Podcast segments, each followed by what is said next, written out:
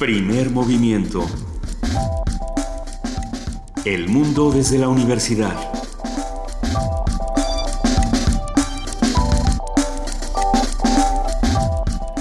Muy buenos días, son las 7 de la mañana con 4 minutos, hoy es lunes 3 de julio y estamos iniciando aquí con primer movimiento. Queridísimo Miguel Ángel Quemain, muy buenos días, ¿cómo estás? Hola Luisa, buenos días, buenos días Juan Inés. Buenos días Miguel Ángel. Nuestra jefa de información, querida Juana Inés de esa, ¿cómo va todo Juana Inés?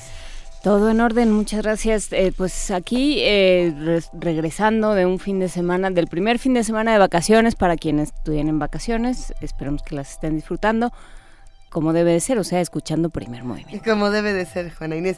Pues sí, algunas cosas que ocurren en el país eh, bastante fuertes, bastante importantes. Sin duda esta ola de violencia que desde el fin de semana comienza y, podemos empezar a recuperar las notas desde 17 hasta más de 60 eh, ejecutados, asesinados en nuestro país. Bueno, vamos a ir viendo qué fue lo que pasó en cada una de estas regiones. Se habla de lo que pasó en Sinaloa, se habla de lo que pasó en Chihuahua, se habla de lo que está pasando por otro lado en Veracruz y así vamos a estarlo discutiendo porque fue algo muy importante, sin duda.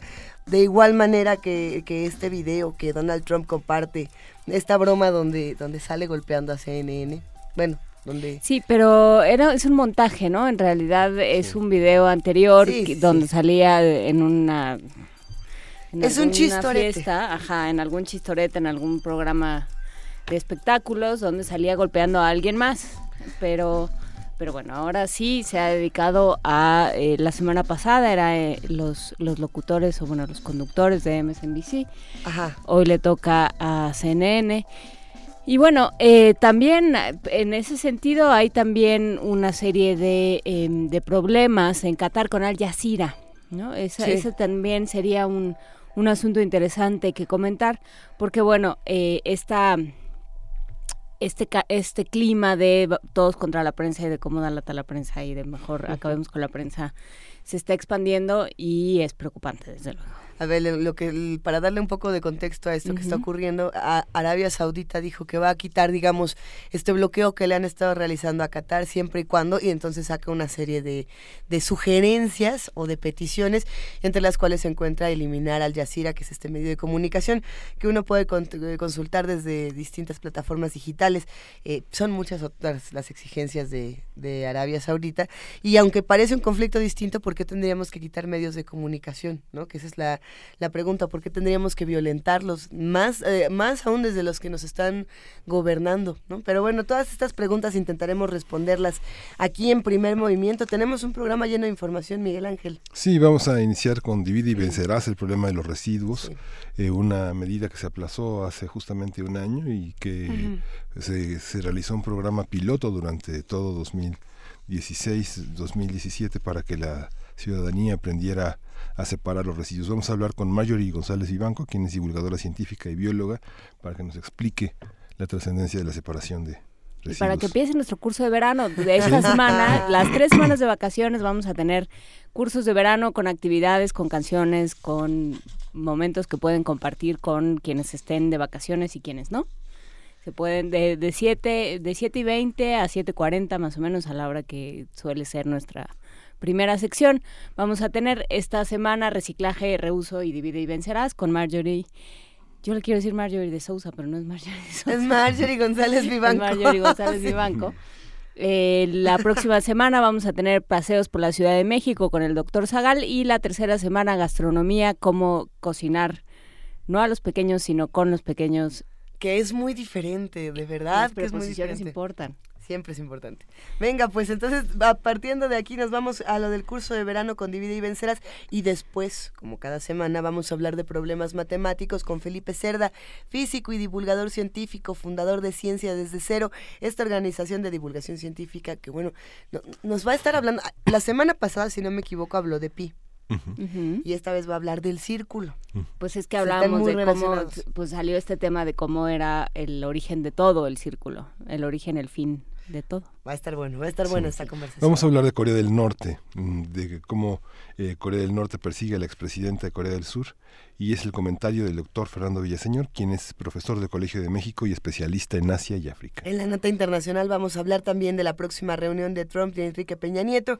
Vamos a platicar con José Antonio Aguilar Rivera, profesor investigador de la División de Estudios Políticos del CIDE, y a ver si nos puede contar también José Antonio Aguilar Rivera el asunto de, de Trump y los medios de comunicación. ¿Tú a dónde tú fuiste, Luisa Iglesias? ¿Qué te fuiste a mojar que tienes esa voz? Pues, se fue a cantar, se fue a cantar. No, no, no, resulta que, que las inundaciones en el en, el país y en esta ciudad, pues a, muchos ya nos tocó uh, vivirlas de manera intensa este fin de semana.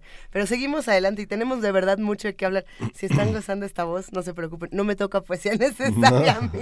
Me toca a mí. ¿Le toca a Juana Inés? ¿Sí te toca poesía necesaria? Sí. Sí, venga. Pues no, ya, podré este... Me tomo una mentita. Y vamos a darle esta, esta continuidad a todo el tema de las cifras de homicidio en México. Vamos a conversar nuevamente con Jonathan Furcifer, coordinador del programa de seguridad en México Evalúa. Estará también con nosotros Juan Salgado, quien es profesor investigador del CIDE y estará, eh, estaremos en esta mesa discutiendo las cifras de la de la criminalidad y del homicidio. Y una variante, o bueno, un, tema que se desprende de esto, que es qué pasa con las con estas fosas comunes que se encuentran, que se han llamado narcofosas, pero que habría que, que ver qué pasa, porque ahí las cifras se convierten en una cosa absolutamente eh, fan, cenagosa y, y difícil de creerlo. Iremos platicando. Lo iremos platicando, Juana Inés. Eh, ya se encuentra en la línea Edith Citlali Morales, subdirectora ejecutiva de la UFUNAM. Va a estar platicando con nosotros de esta curaduría musical de cada lunes. ¿Cómo estás, querida Edith? Muy buenos días, Luisa, Miguel Ángel, Juana Inés. ¿Cómo están? Muy bien, muchas gracias. Tú ya de vacaciones, pero nos, pero nos dejas música. Así es, querida Juana Inés, ya, ya, pero yo súper contenta como todos los lunes aquí de compartir un poquito de música con ustedes y por supuesto con todos los amigos de Primer Movimiento. Y bueno, pues como bien dices Juana Inés, como para muchos de nosotros ya empezaron las vacaciones, pues traigo una curaduría que yo digo que está deliciosa. Se llama Mares y Ríos. ¿Qué les parece? A la de Debussy. Exactamente. Tendremos a Debussy más adelante. Excelente, querida Edith. Cuéntanos un poco de qué vamos a escuchar. Pues yo espero que la disfruten mucho. Es música muy descriptiva de compositores que pusieron sus ojos en la naturaleza, en la majestuosidad del mar o en el cauce elegante de los ríos. Compositores extraordinarios, Vivaldi, Smetana, como ya bien me dijeron, Debussy, Heitor Villalobos y Johann Strauss. Estoy segura que les va a gustar. ¿Comenzamos? Perfecto, adelante. Bueno, pues vamos a iniciar esta mañana con La Tempestad del Mar de Antonio Vivaldi. Como sabemos, Vivaldi, este compositor italiano, escribió cualquier cantidad de conciertos para violín, de los cuales hay cuatro que son súper famosos, y me refiero a las estaciones. Lo que tal vez muchos no sepan es que estos cuatro conciertos forman parte de una colección de doce. Los primeros cuatro son las estaciones y justamente el concierto que sigue después del invierno, el quinto, es La Tempestad del Mar. Es una obra que me gusta mucho y hemos escogido una versión de uno de mis ensambles más consentidos. Cuando yo los conocí se llamaban solamente I Musici. Hace algunos años ahora se autonombran I Musici de Roma.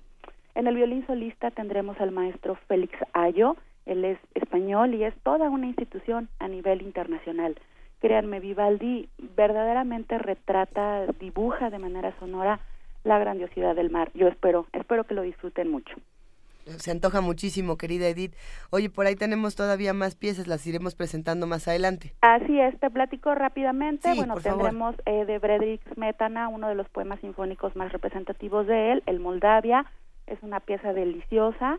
Y luego, más adelante, Luisa, eh, la pieza que sigue lleva dedicatoria especial para ti porque si mal no recuerdo te gusta mucho Debussy. Muchísimo. Así es. Así que bueno, escucharemos el tercer movimiento de su obra El mar, que es el diálogo entre el viento y el mar. Espero que lo disfruten mucho. Compártela con todos nosotros. Edith, además, eh, ya sé que en uno de esos este, momentos extraños de que uno se sabe un, pequeño chisme, los Rolling Stones y Nine Inch Nails toman toda su inspiración para usar, digamos, piano en, sus melodías a partir de, de los trabajos de Debussy es interesante pensar cómo toda esta música, digamos, académica, se va, se va complementando con la contemporánea. Yo creo que eso es bien padre, Luisa, porque justamente es de alguna manera acercar a otros públicos, ¿no? Tanto a una música como a la otra. ¿no? Exactamente, y siempre siempre emociona muchísimo escuchar a Debussy, pero además tenemos todavía un, cierre importante. Está está muy padre porque escucharemos antes de terminar el programa una obra muy muy interesante del brasileño Heitor Villalobos, La selva del Amazonas. Es una obra eh, maravillosa que bueno nos retrata toda la vida, toda la vida que hay en la selva. El fragmento que nos habla del río se llama Velero y es interpretado por una soprano y bueno, yo creo que, que es de una belleza también deliciosa. Dense la oportunidad de cuando estén trabajando, de vacaciones, cocinando, no sé, pónganle ahí en la compu y, escuchen, escuchen toda la obra porque verdaderamente es, es una joya musical. Y bueno, para finalizar, pues no podemos pensar en ríos y mares sin evocar el bello Danubio Azul.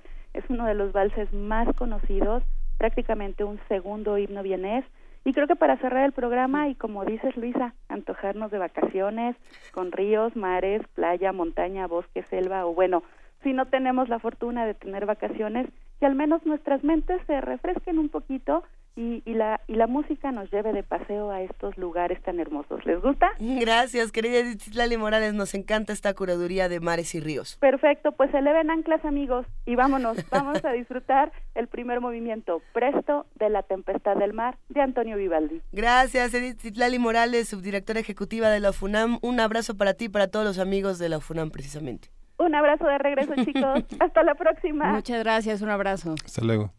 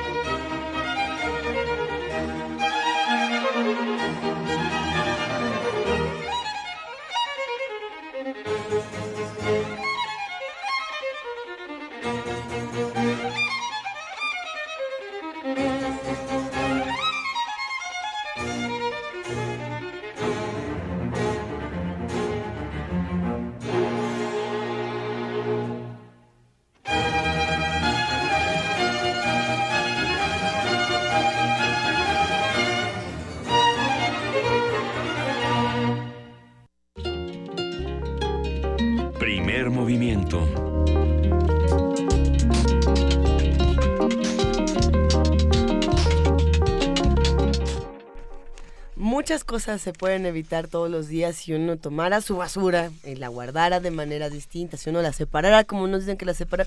Bueno, es más, hasta ronca no hubiera estado yo esta mañana si nos hubiéramos a lo mejor entre todos encargado de limpiar nuestros residuos de manera correcta.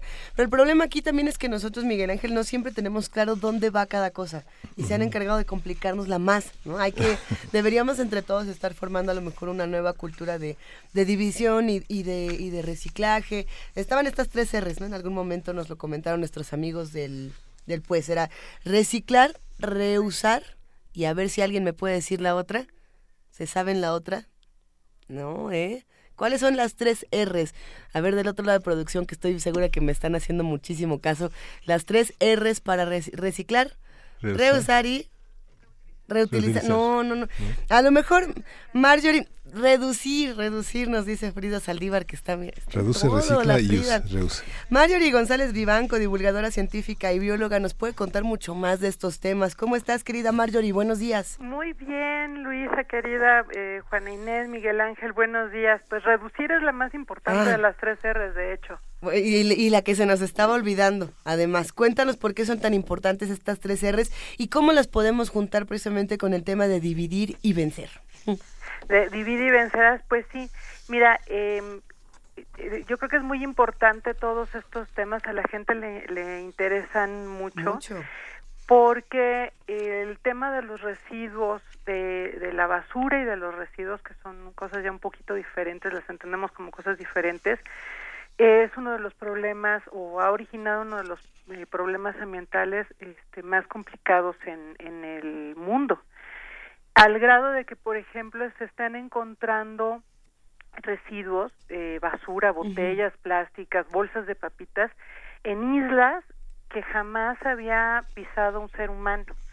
¿no? Eh, o en sitios pues que eh, bueno estamos encontrando residuos eh, tóxicos eh, y también por ejemplo las eh, lo que queda de, de medicamentos, por ejemplo, anticonceptivos en la Antártida.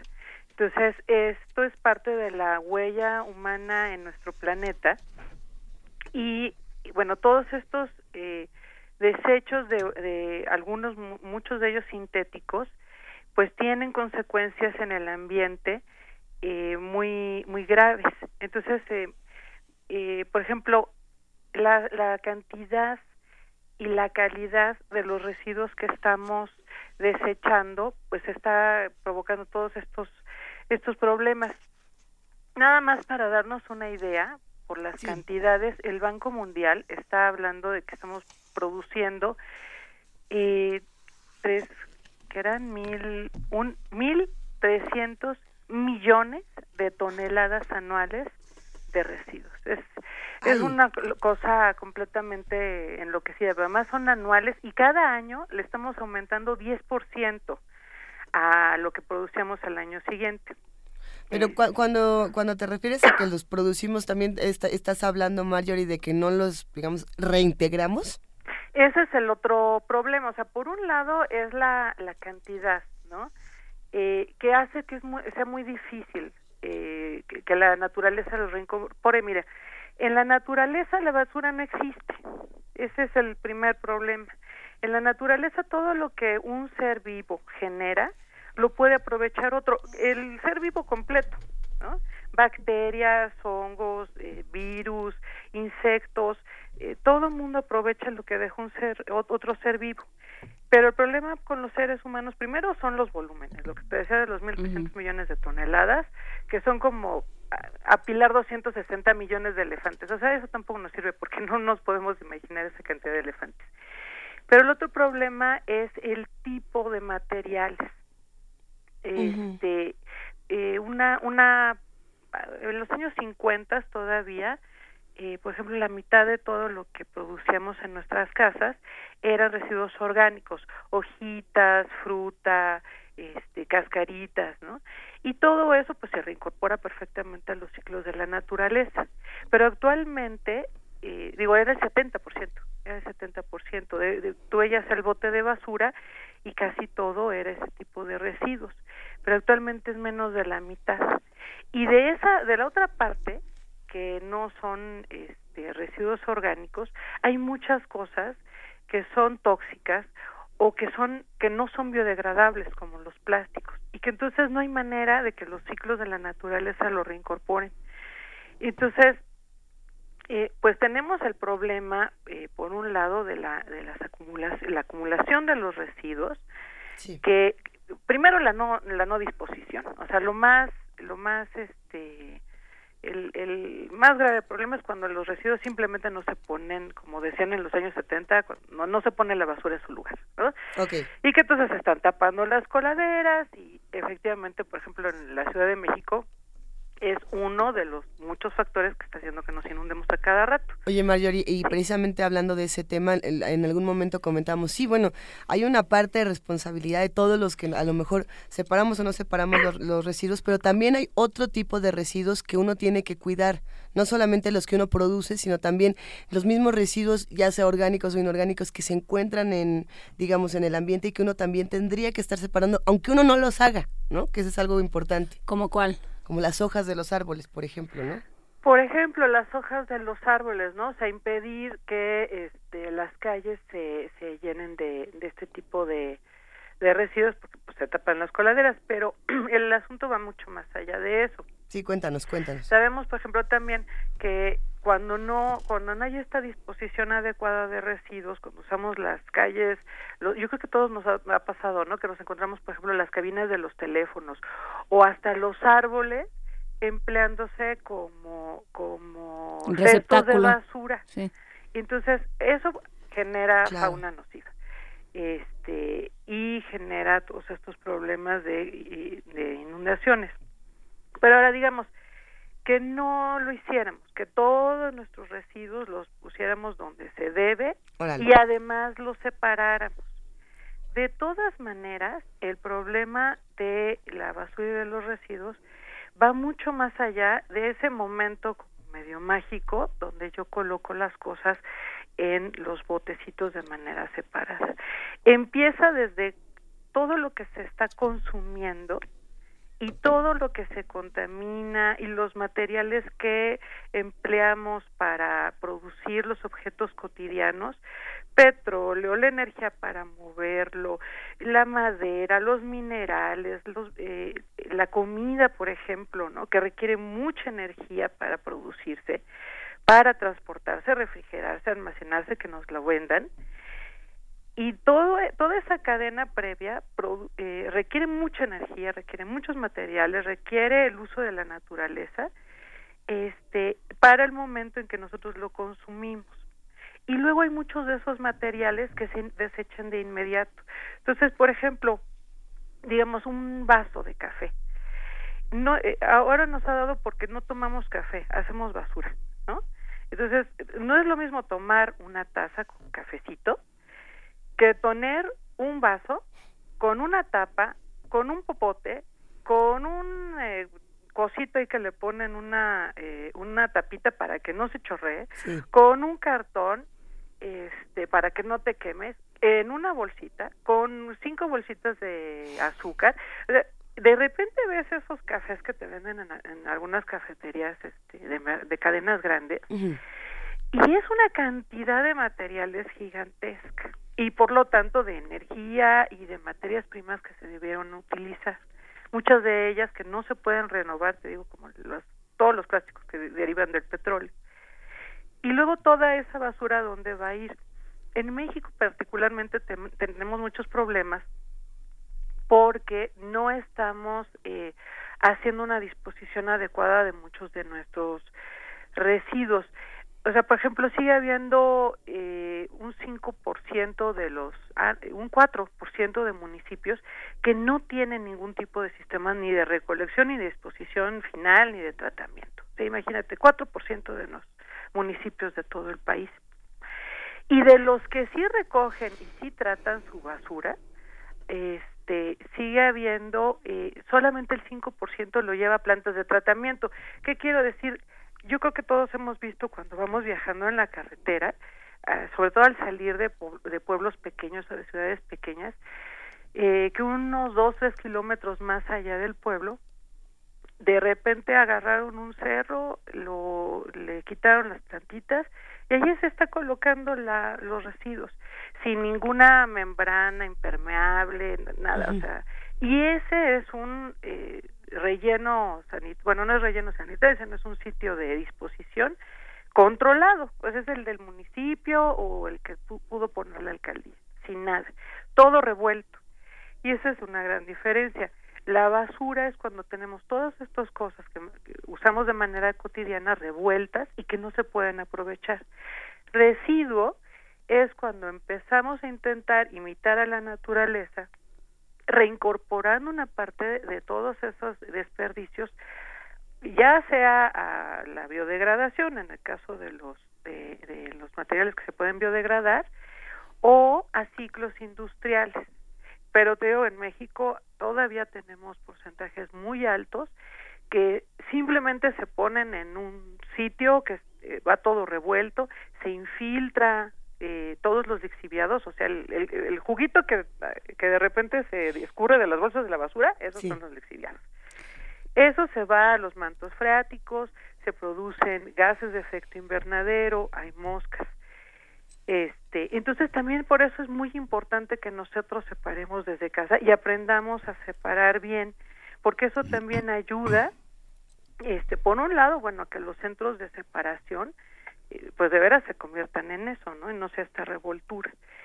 Y que cada vez un mayor porcentaje de lo que estamos usando, este, se pueda aprovechar.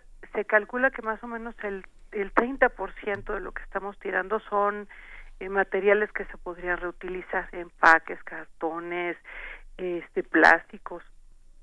Y bueno, más el 50% que es orgánico, eso ya da un 80%. O sea, el 80% de nuestros residuos no deberían llegar a un relleno sanitario. El 80% es un montón. Sí. Muy bien, Marjorie. Entonces, una vez que nos aterrorizaste con el jugo de basura, una vez que sembraste el miedo en nuestros corazones, que siempre está bien, y que parece ser que es eh, la labor de los ambientalistas en el siglo XXI. Digo, pues sí, pues es que a eso nos, hemos, nos hemos orillado como especie. Entonces, eh, por ejemplo, ahora estamos desayunando y tenemos en la mano un bote de yogurt. Bueno, no, nosotros no, porque nos puede comer en cabina y esas cosas, pero, y además tenemos que hablar mientras. Eh, pero, pero un bote de yogurt de PET que dice ahí que se recicla. ¿Qué haces con él? Mi pregunta siempre es, ¿hay que lavarlo? Eh, pues sí, no estaría mal darle una enjuagadita, pero de todas formas, ahora con, con si se colocan plantas de tratamiento, pues ya también se, se enjuagan esos materiales allí. Entonces, este, pues no no es necesario ser tan tan eh, minuciosos, ¿no? Lo que es muy mm. importante es ser minucioso con la separación hasta donde podamos. A partir del próximo domingo va a entrar una nueva norma ambiental este para la Ciudad de México y eh, que bueno no no es tan nueva. Se discutió y se aprobó en 2013 se publicó en 2015 y bueno ya ahorita ya la vamos a poner en operación verdad o la van a poner en operación. Sí, luego los procesos son un poquito lentos. Y México, la Ciudad de México está atrasada como 20 o 30 años en este tipo de separación. La que teníamos para decirlo rápido era una vacilada. O sea, orgánicos y inorgánicos, eso no sirve para nada. Se desperdiciaban muchas cosas. Y entonces ahora por fin vamos a empezar a hacerle como le hacen eh, la mayor parte de las ciudades en el mundo desarrollado y en otros países no tan desarrollados. ¿Cómo le vamos a hacer? Eh, se va a poner los orgánicos, que eso nos lo sabemos todos, son los residuos de alimento, por ejemplo, si fuera el desayuno, pues ya un la cáscara de plátano, la cáscara de plátano, el pedacito de papaya que ya no te gustó, este, las cáscaras de los huevitos, uh, bueno, eh, si tienes jardín, pues lo, lo que quedó de la poda del, de la jardinería, todo eso, este, lo de los gatos y los perros, ¿no? Las ese de los gatos y los perros, eso va en orgánicos. Y luego hay otras dos grandes clasificaciones que son reciclables y no reciclables. O sea, los inorgánicos, yo ya no les voy a decir en, en, todo el curso así, les voy a decir reciclables y no reciclables para no hacernos bolas. Por ejemplo, ¿cuáles entrarían en los reciclables? Los reciclables son el papel, el cartón, el vidrio, los plásticos, los metales, la ropa, los textiles, la madera y este el tetrapac que son le dicen material multicapa porque tetrapac es marca registrada pero bueno pues así no nos hacemos bolas. Los botes de leche sí. cuadrados esos y de jugo no o sea bueno los botes en general de leche y de jugo ahí van en los reciclables.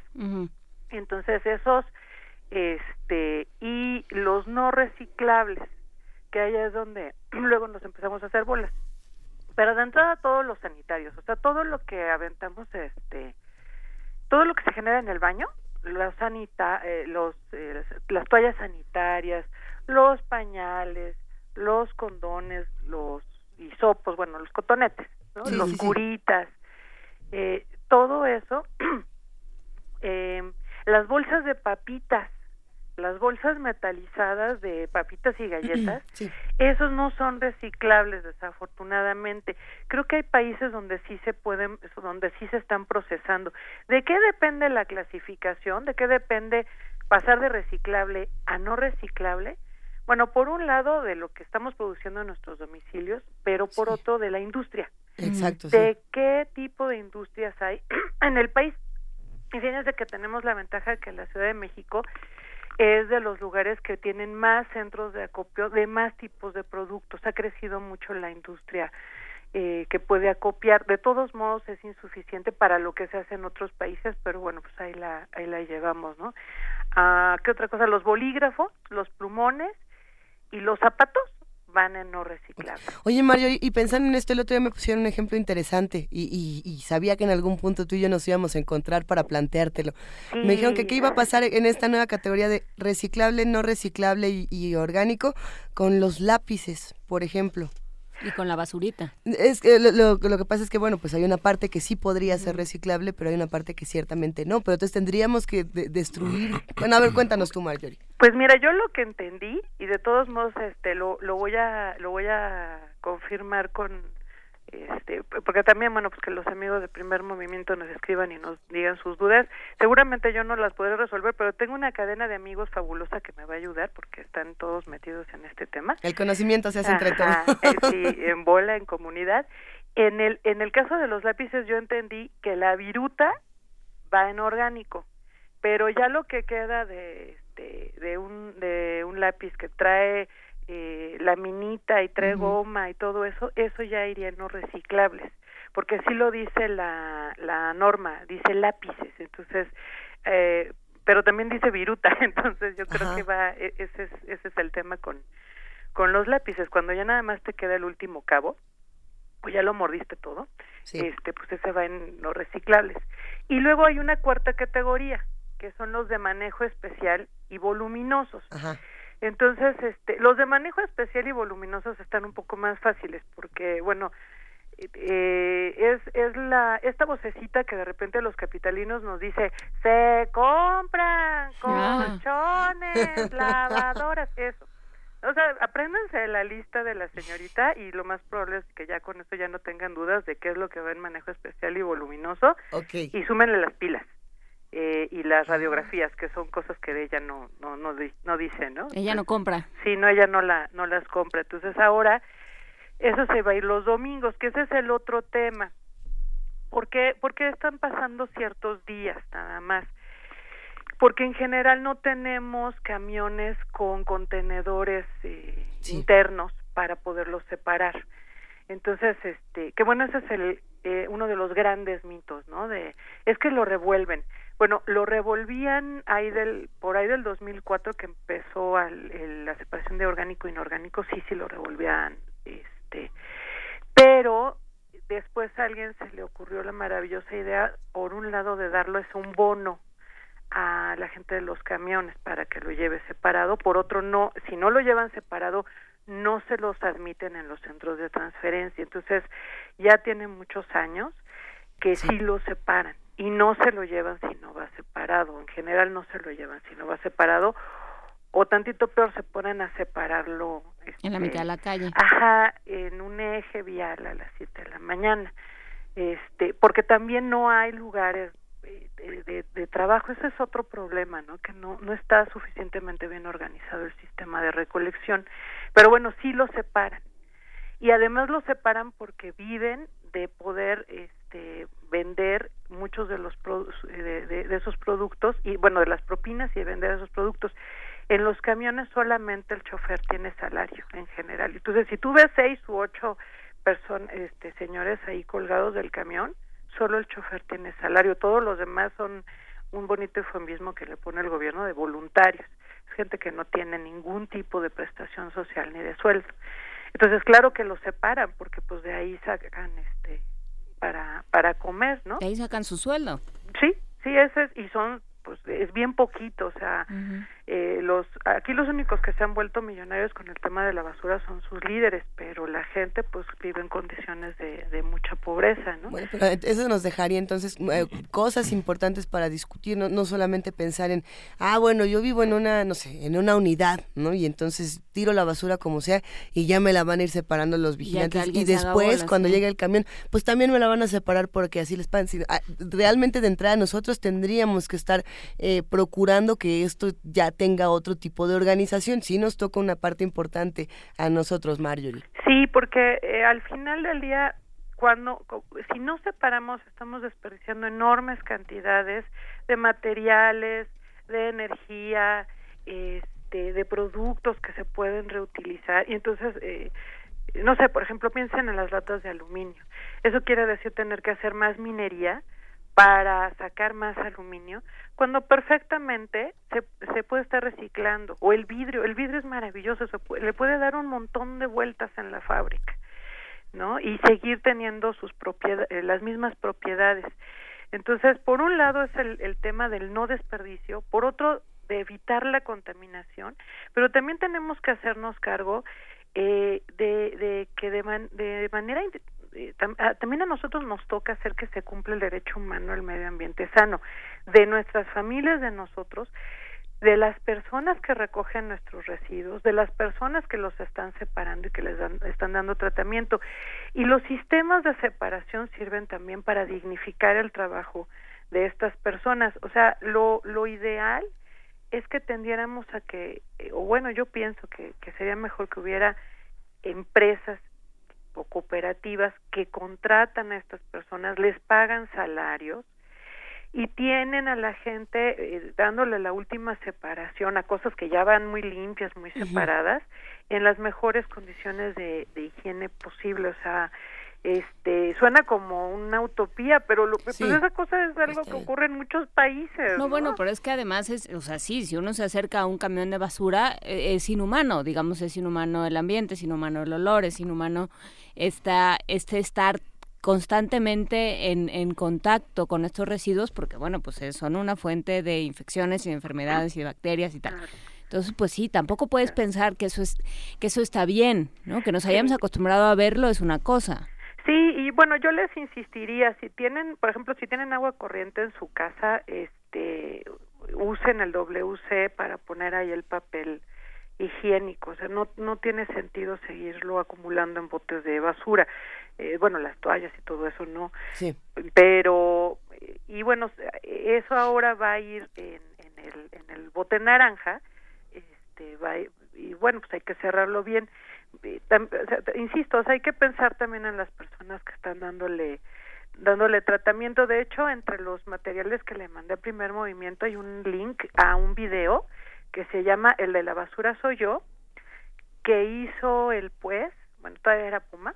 Es un video muy bonito, eh, les va a gustar mucho porque es la entrevista con un muchacho, un jovencito que trabaja en un camión de basura es súper enternecedor y, y, además explica muy bien él por qué se tiene que separar y cómo se tiene que separar.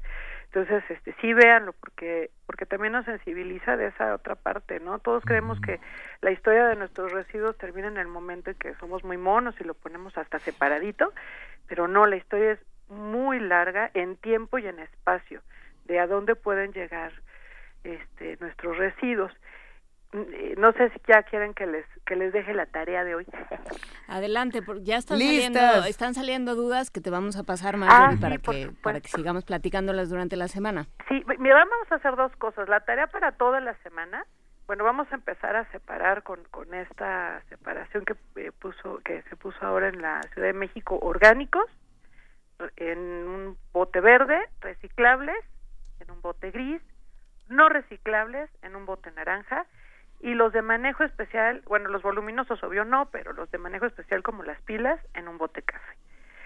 Este, y al final de la semana eh, que nos escriban, que nos llamen nuestros amigos para que nos digan qué bote estuvieron usando más, porque también se trata de que reflexionemos qué estamos produciendo, qué tipo ¿no? de residuos estamos produciendo.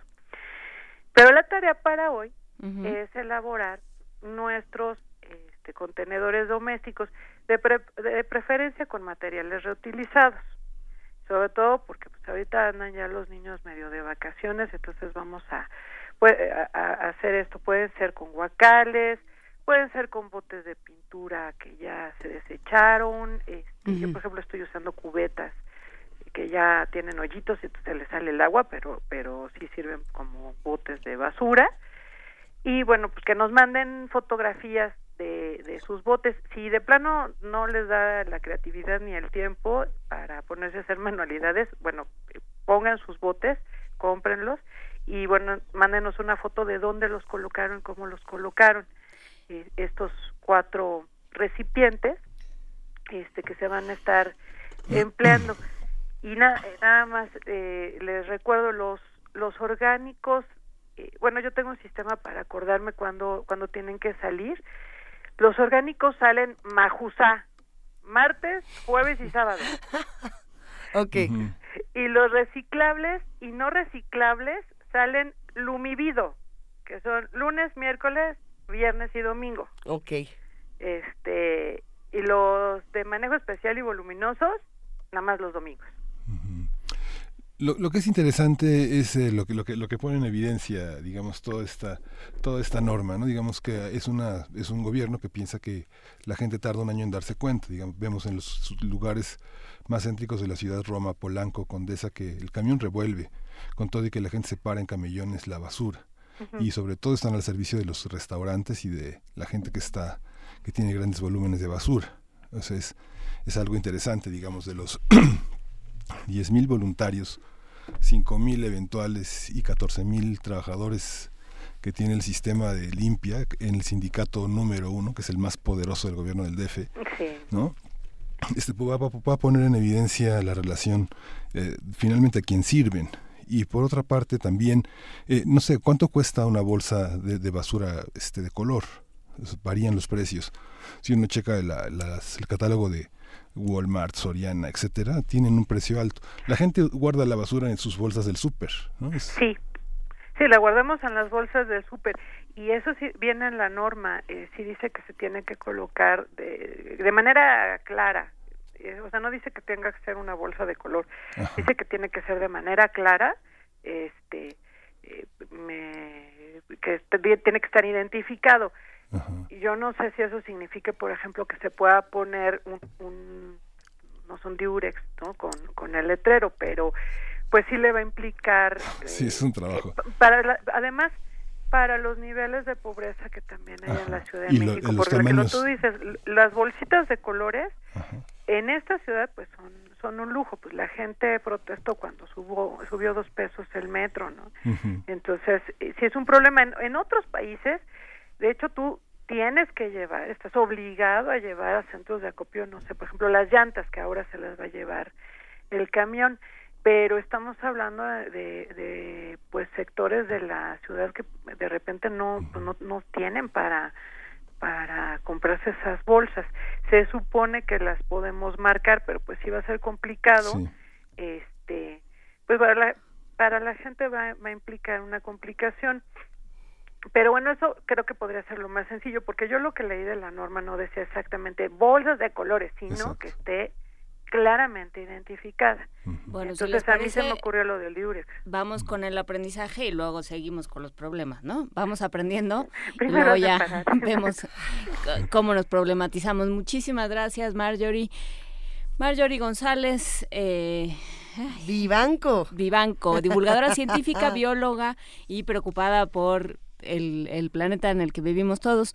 Vamos, eh, vamos a juntar todas las preguntas que nos llegaron y los comentarios que nos llegaron el día de hoy y te los vamos a mandar para que vayas viendo por dónde van las dudas y las necesidades de este auditorio. Muchísimas gracias por platicar con nosotros. Muchísimas gracias a ustedes. Bonito día. Bonito día. Nos escuchamos mañana. Claro que sí. Hasta luego. Un abrazo. Hasta luego. Y vamos con música. Un fragmento de la curaduría de Edith Citlali Morales que habla sobre mares y ríos. Edith Citlali Morales es subdirectora ejecutiva de la FUNAM. En un momentito más se las vamos a compartir porque queremos que escuchen todavía eh, más del fragmento y no se quede tan, tan cortada esta curaduría. Por lo pronto los invitamos a que se queden con con nosotros en el 96.1 de FM, en www.radiounam.unam.mx y en el 96.1 de FM, Juana Inés. Sí, hay que, hay que hacer la advertencia de que desde la mañana está, estamos teniendo problemas en nuestro transmisor y va y de pronto la señal, si escuchan que va y viene es porque el transmisor lejano está fallando, así es que bueno, pues ya se está trabajando. Por lo pronto, si nos dejan de oír en FM, nos pueden escuchar en AM o en internet. O en internet. Esa es la otra.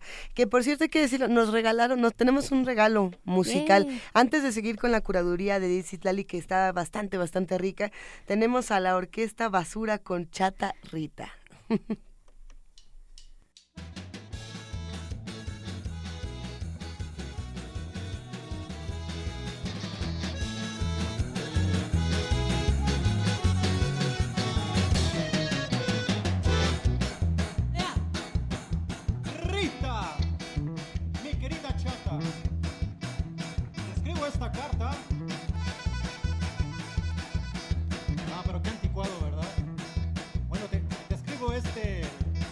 mando este live stream, live session. Para decirte que no puedo creer cómo te trató ese canalla. Que tú seas barrendera no le da derecho a decirte basura. Bien dicho. Qué bueno que lo desechaste, chata. Pero Rita, solo recuerda acá estoy yo. Quisiera ser la lata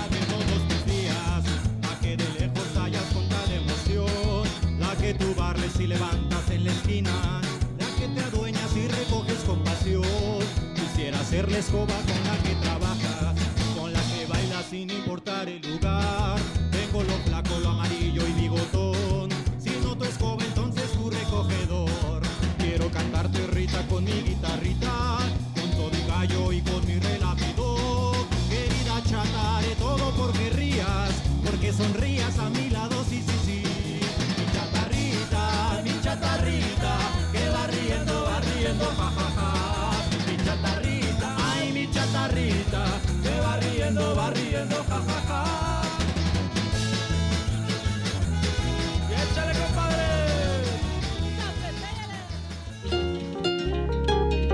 Primer movimiento.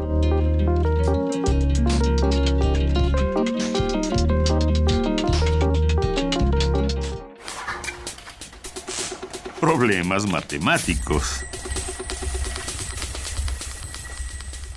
Y ya está en la línea Felipe Cerda, físico y divulgador científico, fundador de Ciencia desde Cero, esta organización de divulgación científica a la que nos hemos acercado semana a semana para ir aprendiendo un poco más de todos estos temas. Querido Felipe, ¿cómo estás? Muy bien, Luisa, muchas gracias y buenos días a todos ahí en cabina y a nuestro auditorio. Oye, Felipe, el conocimiento no descansa, no se va de vacaciones. Efectivamente, no se va de vacaciones porque siempre está dentro de nosotros. Vamos a hablar del círculo. Vamos a hablar más que del círculo, de cómo el círculo y este, esta noción del número pi nos llevan a un tema muy importante de las matemáticas, a una rama de las matemáticas que es de mayor o es de las de mayor utilidad en toda la historia de la humanidad, al menos la historia moderna de la humanidad. Y me refiero a una rama muy importante que se llama el cálculo diferencial e integral. Ok, un, fantasma recorrió esta cabina y todos nos acordamos de cuando debíamos esa materia, ¿verdad? Eh, por supuesto, incluso a mí en algún momento en el bachillerato me dijeron, te vas a quedar por cálculo diferencial e integral y afortunadamente no fue así, sino que aprendí muchísimo y aprendí a partir de una noción muy interesante que tiene que ver con uno de los primeros científicos del mundo llamado Arquímedes de Siracusa que como les conté anteriormente, Arquímedes calculó el área del círculo dibujando dentro y fuera de él polígonos regulares, o sea, empezó con pentágonos, luego hexágonos y así poco a poco hasta que llegó a una figura de 96 lados iguales que dibujó por dentro y por fuera de un círculo y fue así como él descubrió una aproximación del número pi que estaba aproximadamente por los 22 séptimos. 3.14 y algo. Bueno, pues este método que hizo Arquímedes se conoce como método de exhaustión, que es dibujar dentro de un círculo estos polígonos. Y el otro método de dibujarlos por fuera hasta comprimirlos se llama, obviamente, método de compresión. Estos son los principios de esta rama llamada el cálculo integral que finalmente el cálculo integral, a pesar de que es una construcción del siglo XVII, finalmente se eh, vienen las ideas o los fundamentos de esta parte de tomar una figura o una superficie y tratar de hallar su área o su volumen, dividiéndolo en pedacitos cada vez más y más y más pequeños y luego sumándolos todos. De hecho, el símbolo a través del cual se denota o se escribe esta operación de la integración que es como las operaciones básicas, la suma, la resta, la multiplicación o la división, es una letra S alargada que viene precisamente de la palabra suma, porque yo agarro una figura o un volumen o algo y lo divido en pedacitos o elementos tan pequeños que luego los sumo todos. ¿Qué tan pequeños? Infinitamente pequeños. Entonces aquí algo de lo que platicábamos antes, que era el infinito, hace su aparición y otra cosa más de la que platicábamos antes, el cero, que es algo infinitamente pequeño, vuelve a hacer su aparición.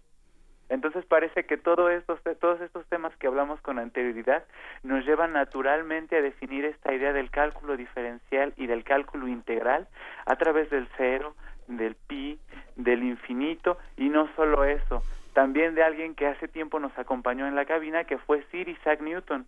¿Por qué? Porque Isaac Newton, este gran científico o de los primeros científicos que hubo en la historia de la humanidad, porque anteriormente se les consideraban filósofos naturales, tiene el mérito de que un día, cuando estaba en su casa en Woolsthorpe, que huía de la peste que había en Cambridge, se decidió que como estaba un poco aburrido, pues quería hacer algo nuevo sobre matemáticas.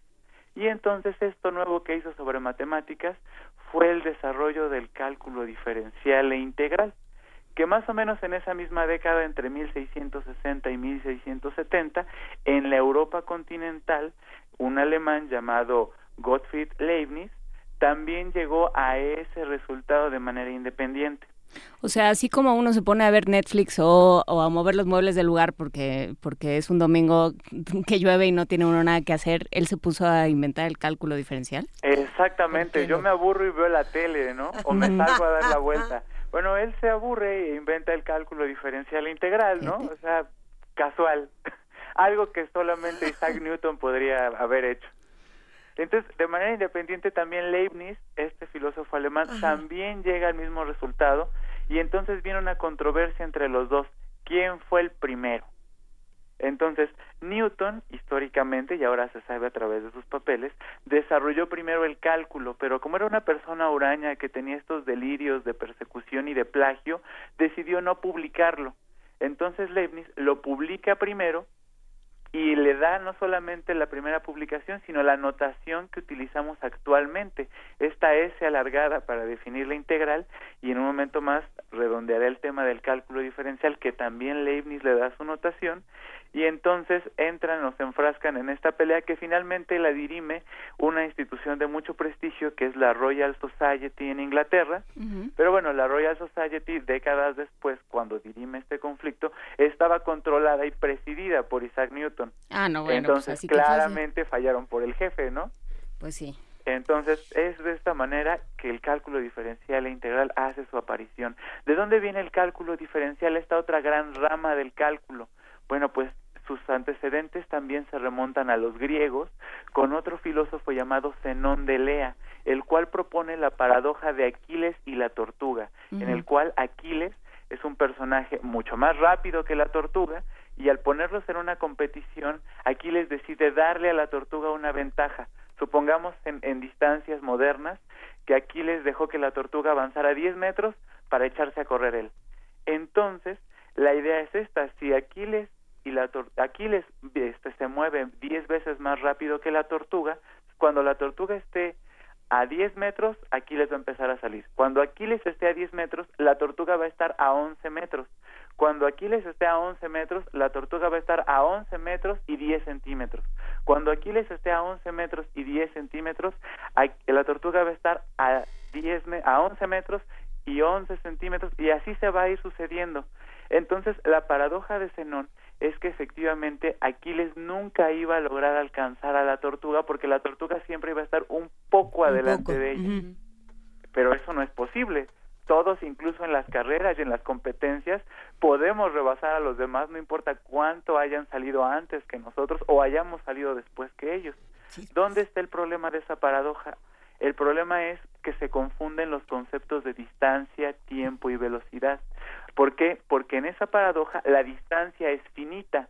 No podemos caminar o recorrer en nuestro planeta una distancia infinita. También hay otro problema aquí. La de la velocidad también es finita. ¿Por qué? Porque lleva uno diez veces menos velocidad que el otro, en este caso la tortuga. Y el tiempo no puede ser infinito.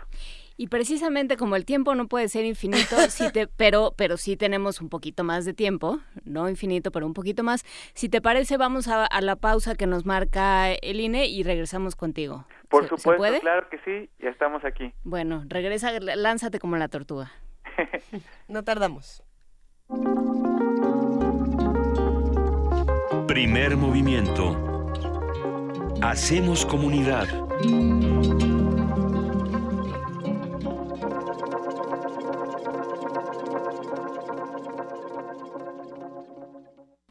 La UNAM invita a su comunidad a la Feria de Útiles Escolares y Cómputo UNAM 2017.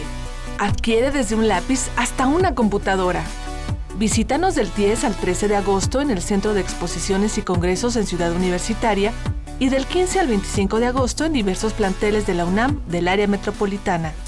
Consulta la programación en www.utilesycomputo.unam.mx www útiles y cómputo.unam.mx. La creencia dicta que cualquier conjuro o maldición ejecutado después del atardecer aumenta su fuerza conforme se acerca a la medianoche. Para aumentar su sonido, Carpe Noctem. Sintonízalo ahora los viernes a las 0 horas por el 96.1 de FM. La noche es la mitad de la vida y es la mejor mitad. Radio 1 Dicen que hablando se entiende la gente. Nosotros creemos que es dialogando. Dialogar para intercambiar ideas, organizarnos y entender a los demás. Comprender qué nos disgusta o qué nos gustaría cambiar. Este es el primer paso. Por eso, participemos en las más de 600 mesas de diálogo que habrá por todo el país. El diálogo es muy importante para el futuro de México. Infórmate en INE.mx y participa. Toma la palabra y hazla valer. Instituto Nacional Electoral, INE. La muestra Impresiones de México, la estampa y las publicaciones ilustradas del siglo XIX ofrece más de mil imágenes del arte gráfico de México y su evolución durante el siglo XIX, fuente del vasto imaginario que ya forma parte de la rica cultura visual del país. El público puede visitar la exhibición que da cuenta del desarrollo de la gráfica y la estampa mexicana en el Museo Nacional de la Estampa, en el Centro Histórico de la Ciudad de México. De las vistas de Salvador Toscano a la época de oro. Del celular a, la era digital. Filmoteca UNAM. Sala de exposiciones, acervo y restauración, cine en línea, talleres, hemeroteca Circuito Mario de la Cueva, frente a la Facultad de Ciencias Políticas y Sociales. Entra a www.filmoteca.unam.mx. En Facebook y Twitter somos Filmoteca UNAM. Ahí encontrarás la oferta visual que tenemos para ti. Filmoteca UNAM. Búscanos en redes sociales, en Facebook como Primer Movimiento UNAM y en Twitter como P Movimiento o escríbenos un correo a primermovimientounam@gmail.com. Hagamos comunidad. Ya son las 8 de la mañana con 3 minutos y sigue con nosotros Felipe Cerda, físico y divulgador científico. Como decíamos, es de ciencia desde cero y nos estabas contando, a ver, Felipe, este asunto del cálculo diferencial.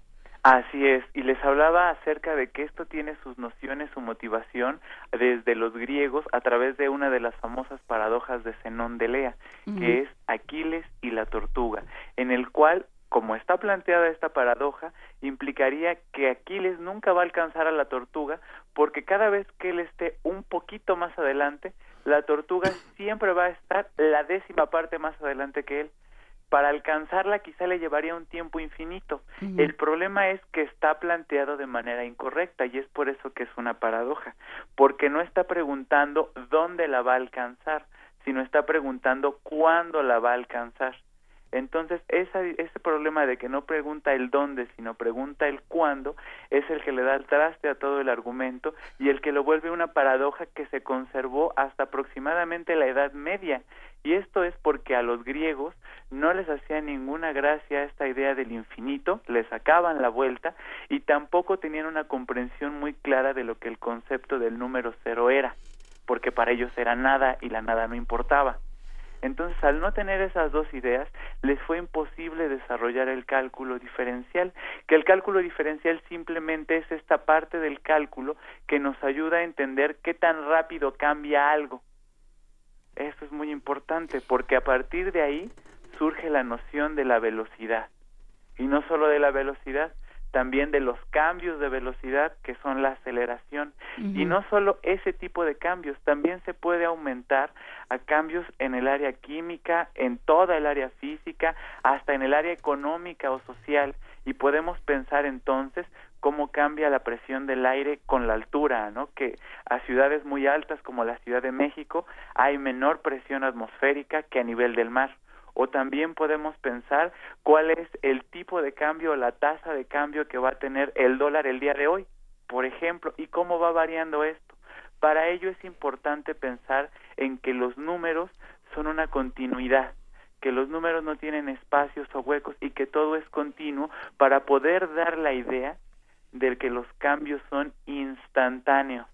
Y también que, eh, que una cifra necesariamente, o sea, el, cambio en una cifra necesariamente afecta a un montón de, cifras más, digamos. Así es, todo está, hay en variables, unas que dependen de otras, las independientes, las dependientes, entonces todo está cambiando a partir de otras. Incluso hay varias que dependen a su vez de otras que dependen a su vez de otras que dependen a su vez de otras que ya son independientes.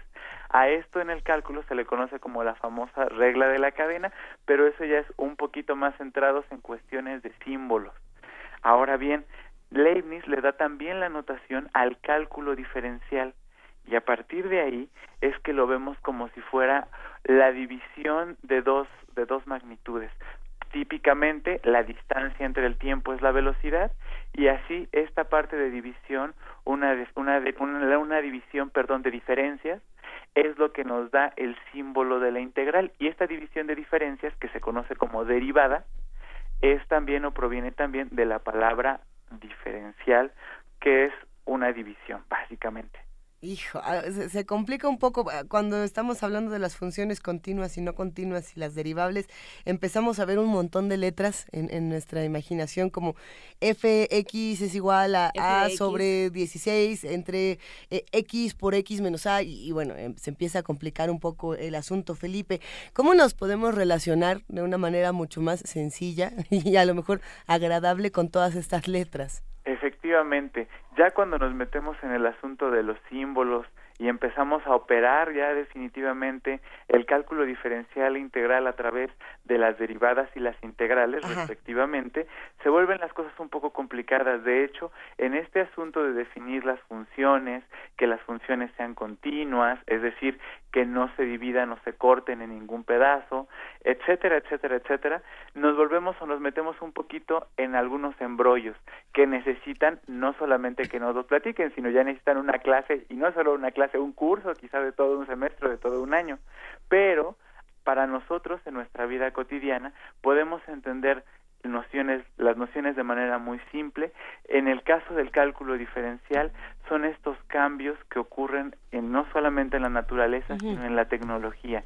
Por ejemplo, cuando nos subimos al auto o a la bicicleta y tenemos nuestro tacómetro, o sea, el marcador de la velocidad, esto nos está dando, nos está midiendo cambios que está teniendo nuestra velocidad o nuestro movimiento porque estamos cambiando o cambia la distancia que recorremos entre más rápido vayamos, nos estamos acelerando. Entonces la aceleración son cambios de velocidad y así sucesivamente podríamos ir en el caso de las derivadas, que es simplemente acordarnos que las derivadas del cálculo diferencial describen cambios.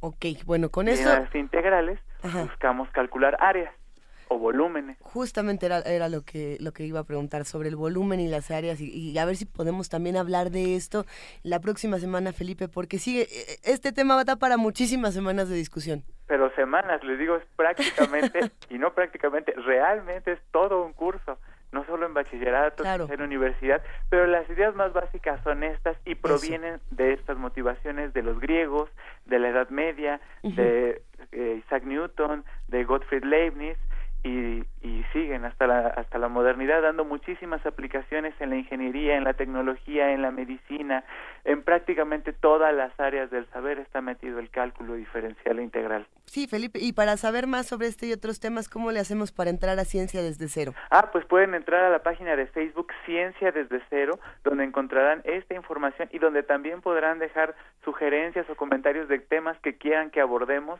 aquí en primer movimiento en esta sección de problemas matemáticos o escribir un correo electrónico a ciencia desde cero, todo junto, arroba gmail.com. Excelente, queridísimo Felipe Cerda, físico y divulgador científico, precisamente fundador de Ciencia desde Cero. Hablamos la próxima semana y seguiremos, eh, nos vamos a poner a hacer unos ejercicios aquí en la cabina para estar listas para, la próxima, para el próximo encuentro. Excelente, estamos en comunicación entonces y les mando un fuerte abrazo Luisa, Juana Inés y Miguel Ángel. Muchas gracias. Nos vamos con música. Tenemos todavía por acá, Miguel Ángel, una curaduría interesante que nos propone Edith Citlali Morales sobre mares y ríos. Esto es parte de la OFUNAM. Tenemos en Moldavia el Moldavia, de Smetana, que habíamos hablado al principio del programa. El Moldavia es el río más largo de la República Checa y da título a uno de los seis poemas sinfónicos de Smetana. Es una pieza muy descriptiva que permite imaginar el nacimiento de los manantiales, los rápidos, el cauce del río y, por supuesto, cómo desemboca en el mar Elba. Vamos a ver la versión de la Orquesta Filarmónica de Berlín bajo la, batuta de Gerbert von Karajan.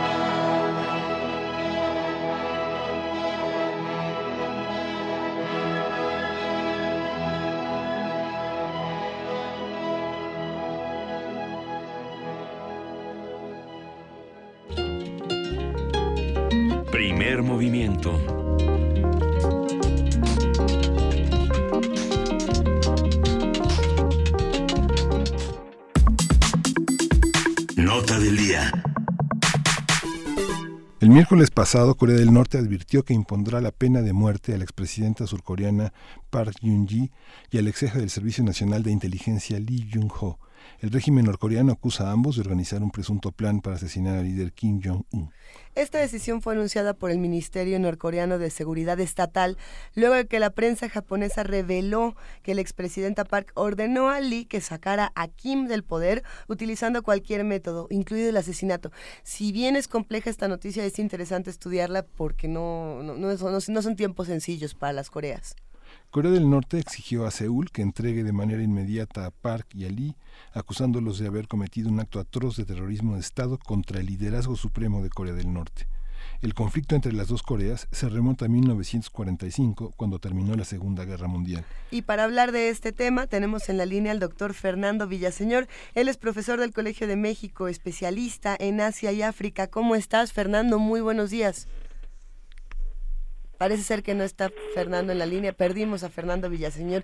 Hay que decirlo, eh, Fernando Villaseñor, el doctor Fernando Villaseñor se ha encargado eh, durante varias semanas de precisamente explicarnos no solamente qué es lo que pasa en Corea del Norte, en Corea del Sur, sino de todo el, el problema y las situaciones que se han dado en la región con Japón, también con Rusia, la relación con China, eh, sobre todo cuando estábamos en este asunto de las elecciones en, en Corea del Sur. ¿Qué iba a pasar dependiendo de quién se quedara? Y ahora pues tenemos pronto elecciones en y de, y de las, y sobre todo creo que el análisis interesantísimo ha hecho varios en, en esta mesa, ha hablado sobre Japón, ha hablado sobre la sucesión imperial en Japón, pero, pero habló de Corea y habló de esta forma, de Corea del Sur y de esta forma eh, en la que de alguna manera las, las grandes corporaciones, las grandes industrias que son las que están tomando eh, muchísimo auge por todo lo que están produciendo y por lo barato que los, los precios tan baratos a los que lo están produciendo, eh, cómo se manejan de manera dinástica, ¿no? Cómo, cómo solo puede heredar el puesto de director de una empresa a alguien que teóricamente es de la familia y entonces van adoptando este, a los personajes, o sea, realmente se mueven con una mezcla muy extraña de los valores occidentales, por ponerlo en esos términos, y los valores tradicionales coreanos y esto lleva a una lógica empresarial muy, y por supuesto de gobierno muy interesante. Pero bueno, ella está en la línea. Muchísimas gracias por estar con nosotros, Fernando Villaseñor. ¿Qué pasa eh, ahora entre las dos Coreas? Muchas gracias por hablar con nosotros. Bueno, primero que nada, muchas gracias y disculpen, parece que el celular falló ahorita, no, pero te este, bueno, es, es interesante el desarrollo en esta semana de lo que está ocurriendo entre Corea del Norte y Corea del Sur y no podemos dejar fuera a Estados Unidos y Japón porque son dos otros dos de los actores que tienen mucha importancia en lo que está ocurriendo. Básicamente, yo creo que es importante la lectura no solamente de lo que se dice en esta declaración, sobre la pena de muerte sobre la expresidenta Park, sino también eh, de manera muy importante por qué se dice en esta semana. Hace dos meses, más o menos, había habido un rumor similar en donde se hablaba de que Estados Unidos con armas químicas iba a tratar de asesinar al pues dictador realmente de Corea del Norte y eh, se hicieron una serie de amenazas al gobierno de Estados Unidos, pero la reacción esta semana habla directamente, en ese momento se acusaba de una intervención por parte de Corea del Sur, pero de el Ministerio de Inteligencia y ahora se utiliza la figura de la expresidenta que ahora está en, juicio político, eh, la presidenta Park, como total responsable de esta operación y que iba a ser asesinada junto con el exministro de Seguridad Nacional este como perros y que no iba a haber ni siquiera el derecho de, de poder tener un juicio propiamente. Y donde fuera y así fuera eh, extraditado a otra parte eh, se le iba a dar muerte. Sí es una declaración hay que decirlo una declaración con una retórica eh, muy salvaje, ¿no? muy, muy, eh, dramática.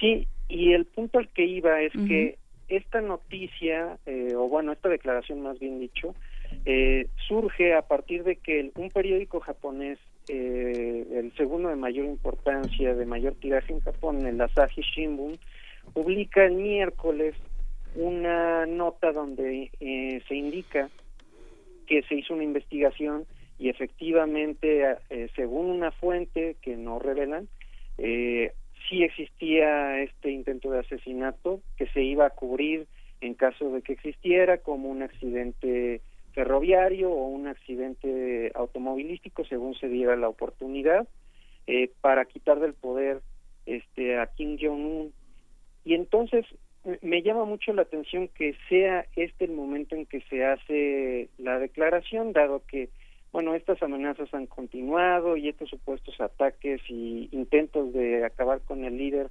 han, pues han, supuestamente han continuado durante todo este tiempo, pero el momento es muy preciso, es el momento en que el nuevo presidente, el presidente Moon, iba a tener una reunión con el presidente Donald Trump. Esto es algo muy importante porque, ah, si bien no se condena al presidente Moon directamente de tratar de asesinar a, eh, al líder del Corea del Norte, más bien es un eh, aviso hacia Estados Unidos y el resto del mundo sobre la postura que se tiene eh, en Corea del Norte y bueno la a pesar de que el presidente Moon de Corea del Sur ha dicho e incluso dijo después de estas declaraciones e incluso después de la reunión con Donald Trump que seguirá buscando el diálogo con Corea del Norte, pues parece que el mensaje más bien va dirigido de Kim Jong-un hacia Donald Trump sobre eh,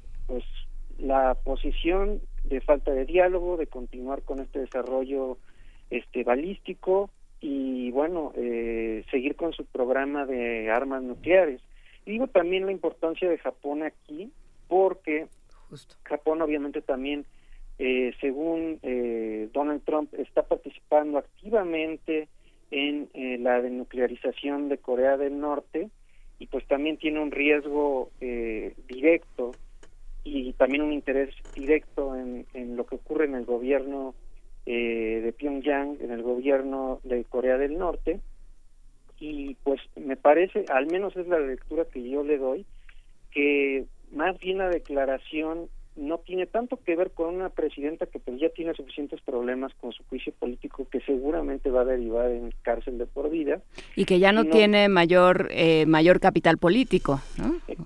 eh, sí exactamente. Eh, sino poner las bases eh, de negociación sobre dos personas pues el eh, ponérsela difícil al presidente Moon de Corea del Sur que él sí busca la negociación y estuvo en su plataforma como lo hablamos eh, hace un par de semanas de, de para ser electo eh, le hace difícil dado que está amenazando eh, pues si bien no a uno de los ciudadanos más eh, destacados en este momento o más queridos por eh, la población de Corea del Sur pero sí eh, vulnerando digamos la seguridad nacional entonces se hace difícil que, que pro, se proponga el diálogo se mantenga esta plataforma de diálogo pero a mi forma de ver de manera más clara dejar una una impronta eh, en el gobierno de Donald Trump, quien no perdamos de vista tampoco que hace un par de semanas hizo una declaración fuerte sobre eh, Corea del Norte por aquello de que un estudiante norteamericano que fue uh -huh. a Corea de, eh, del Norte,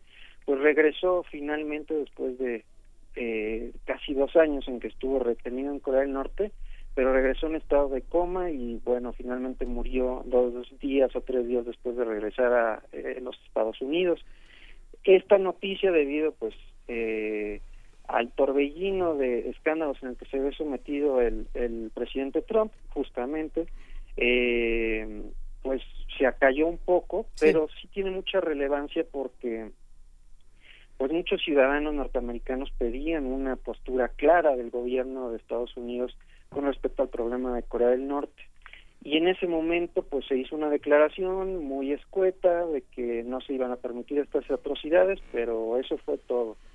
Y en el momento después de la reunión con eh, el presidente Moon, pues Donald Trump hace una declaración importante en cierto sentido, pero que no creo que vaya a tener mayores consecuencias, eh, diciendo que la paciencia estratégica que se ha tenido con Corea del Norte, es decir, el no intervenir, el utilizar medidas económicas de sanción en lugar de un enfrentamiento militar directo, que esas medidas, este, esa paciencia estratégica se, se había terminado. ¿Qué significa eso? Bueno, en otros tiempos, eh, en tiempos de Obama, por ejemplo, eso hubiera sido claramente una declaración de guerra. En tiempos del presidente Donald Trump, pues como cada semana se cambian estas declaraciones y se, sí, otros escándalos, pues al menos parece indicar que eh, además de que con China no se tuvo mucho éxito poniendo presión a Corea del Norte, que al menos va a haber eh, pues otro tipo de, ubicación geopolítica en la región de las dos Coreas y China y Japón, seguramente por eh, la forma en la que ha procedido Trump hasta ahora, en lugar de presionar a China, eh, quien por cierto también es importante porque después de la luna de miel que había tenido con el eh, con Xi Jinping este ahora esta semana también se hicieron nuevas sanciones económicas a China un banco eh, chino eh, fue cancelado de tener operaciones en Estados Unidos bueno, sanciones.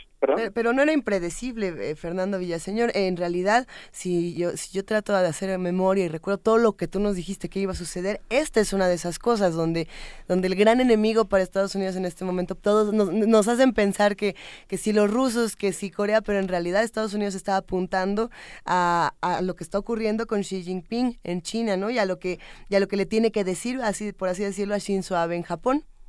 Así es, definitivamente. Es otro juego. Y, parece que lo que me parece interesante es que eh, Kim Jong-un en Corea del Norte, a pesar de que lo vemos como este loco y este que eh, ordena asesinar a su tío y todo este tipo de cuestiones, eh, parece que está más al tanto de esa situación que el propio Donald Trump muchas veces, que la situación que se está jugando ahí no es con Corea del Sur, no le preocupa a Kim Jong-un Corea del Sur, en este momento se está atacando a una expresidenta que no tiene ningún poder de facto en este momento, pero más bien el mensaje, como decía, va dirigido a quienes sí tienen eh, intereses y poder en esa, en esa región, que son pues China, Japón y obviamente Estados Unidos.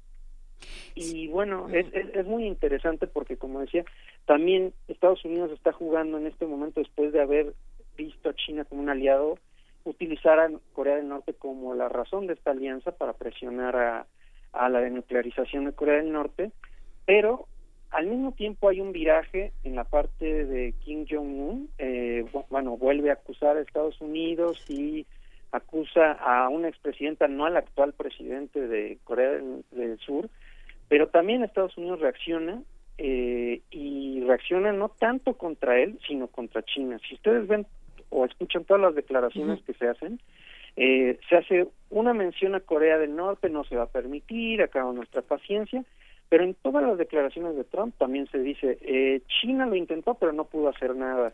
Este, nos preocupa también la parte de que el comercio con China no es justo, etcétera, etcétera, etcétera, ¿no? Entonces, realmente, como, como mencionabas hace un momento, yo sigo sosteniendo que es obvio que eh, Corea del Norte e incluso Corea del Sur realmente son eh, la excusa para seguir con el discurso en contra de quien Estados Unidos ve como rival, que es China, definitivamente.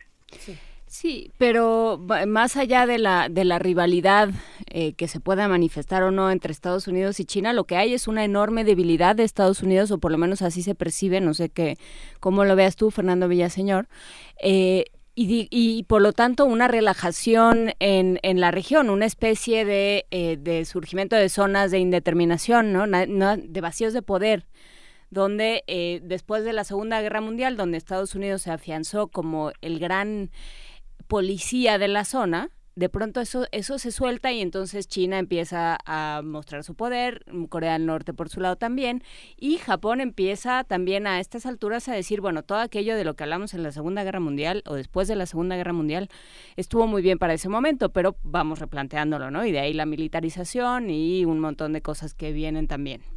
Así es, eh, es interesante y me parece muy, muy acertado lo que comentas. En este momento, después de más de 50 años de tener una, eh, digamos, a, una estrategia clara y los jugadores claros en, esta región del mundo, empieza a haber un vacío de poder en el momento en que Estados Unidos no muestra un liderazgo en esta zona.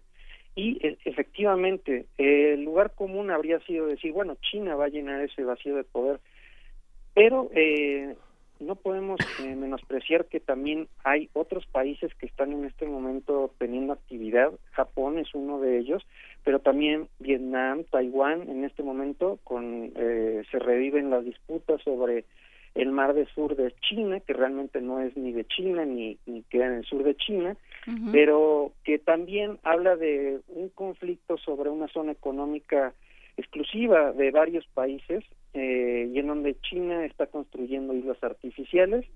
Entonces, realmente toda la zona eh, pues está buscando un nuevo liderazgo o, en su defecto, realmente mostrarse como naciones independientes que tienen sus propios intereses, ¿no? Entonces, eh, aunque eso es complicado, no solo por China, no solo por Corea, sino por ejemplo por y eso es común que por sus problemas internos en el caso de Japón que mencionabas pues este domingo después de 54 años de no tener alternancia en la asamblea de lo que vendría siendo la capital, así como la asamblea legislativa de la Ciudad de México, la asamblea legislativa de Tokio es muy importante para Japón y por primera vez en 54 años hay una variación del partido que siempre queda en el poder, el partido de Shinzo Abe, el Partido Liberal Demócrata, y eh, gana las elecciones el partido que no tiene ni siquiera dos meses de eh, Yuriko Koike, esta mujer de la que hablábamos hace unos seis meses,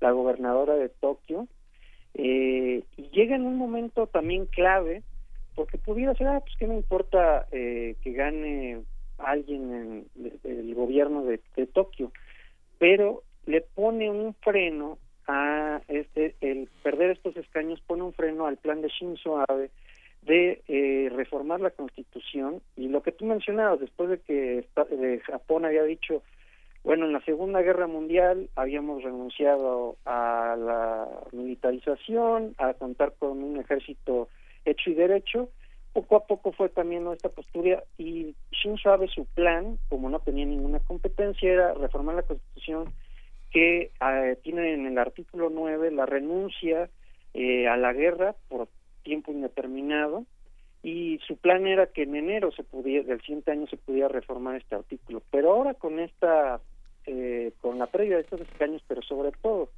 con la muestra de que hay otros actores, hay otros intereses y que sobre todo de manera muy importante en Japón, que suele ser una población no políticamente activa, pero que tuvo un rechazo muy marcado eh, y que lleva al poder a Yuriko Koike eh, otros tres años, pues habla de que probablemente no se pueda llevar a cabo esta reforma.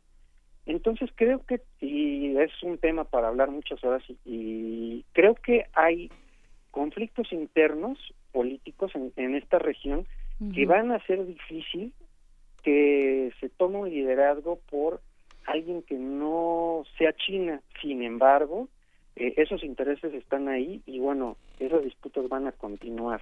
Entonces hay, que seguir muy eh, de cerca este escenario, pero ver que realmente, por ejemplo, lo que decía eh, desde hace un tiempo, esta amenaza de guerra entre Corea del Norte y Corea del Sur realmente es solamente una especie de teatro en donde se van a ver eh, manifestados los intereses de otras naciones, China, Japón, Estados Unidos, y va a ser interesante leer estas notas con esa perspectiva. No es que menosprecie desde luego la amenaza real y, próxima de Corea del Norte hacia Corea del Sur, pero realmente ese no es su objetivo. Eh, el, objetivo es más bien, eh, pues, el, la, la estrategia regional mayor en donde hay intereses de por medio que no son propiamente a veces los de los países más inmediatos en el conflicto. Pues seguiremos reflexionando todos estos asuntos, Fernando Villaseñor. ¿Con qué, con qué comentario final nos quedamos? ¿Qué, qué tenemos que atender para las próximas semanas? Bueno, de manera muy importante, eh, ver cuál es el plan de acción que toma el presidente Moon regresando a, Corea del Sur.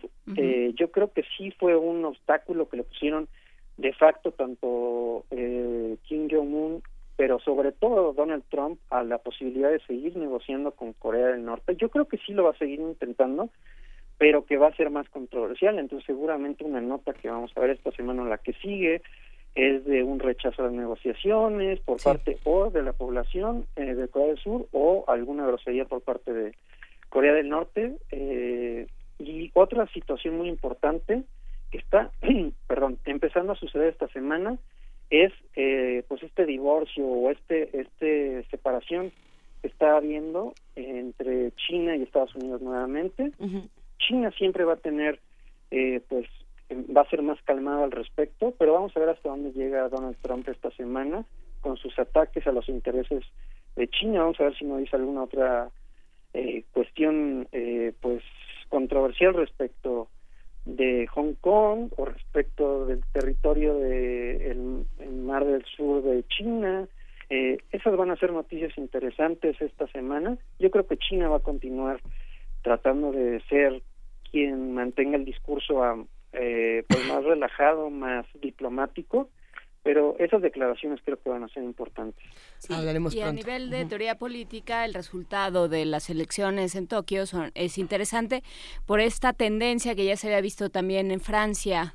De un, un partido nuevo, un partido que no era el de siempre, que, que no tiene tradición, que no tiene una base como tal, de pronto se ve, se ve en el poder por el arrastre pues de un personaje, pero también de una serie de personas y de, y de votantes que dicen, mira lo que sea, pero vamos cambiando, ¿no? Y bueno, pues eso puede traer resultados eh, variaditos, vamos viendo cómo, cómo les va en Japón. Lo platicaremos si nos lo permites, Fernando Villaseñor. Claro que sí, sobre todo eh, en miras de las Olimpiadas, ¿no? Creo que ese va a ser un factor muy importante para la región, no solo para Japón, y que vamos a estar discutiendo más seguido por, por en cuanto se acerquen las Olimpiadas, van a, vamos a seguir viendo el desarrollo de estos intereses en la región. Va a ser tu momento, perfecto, Fernando Gracias, Fernando. Gracias.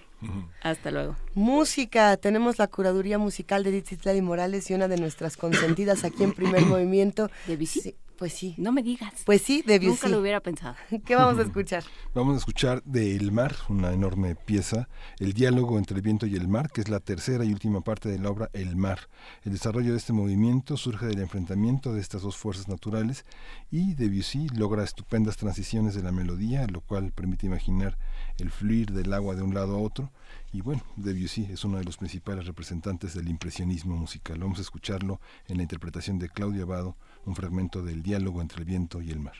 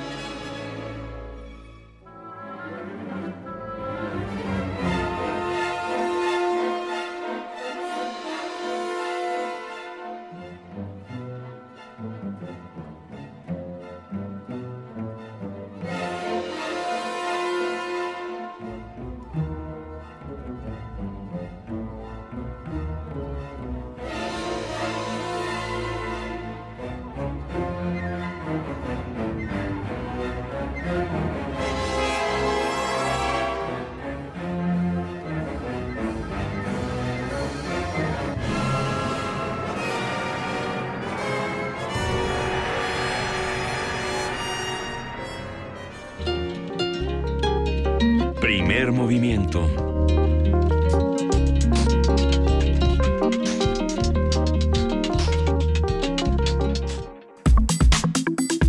Nota Internacional. Enrique Peña Nieto y Donald Trump se reunirán por primera vez como presidentes durante la cumbre del G20 que se realizará la próxima semana en Hamburgo, Alemania.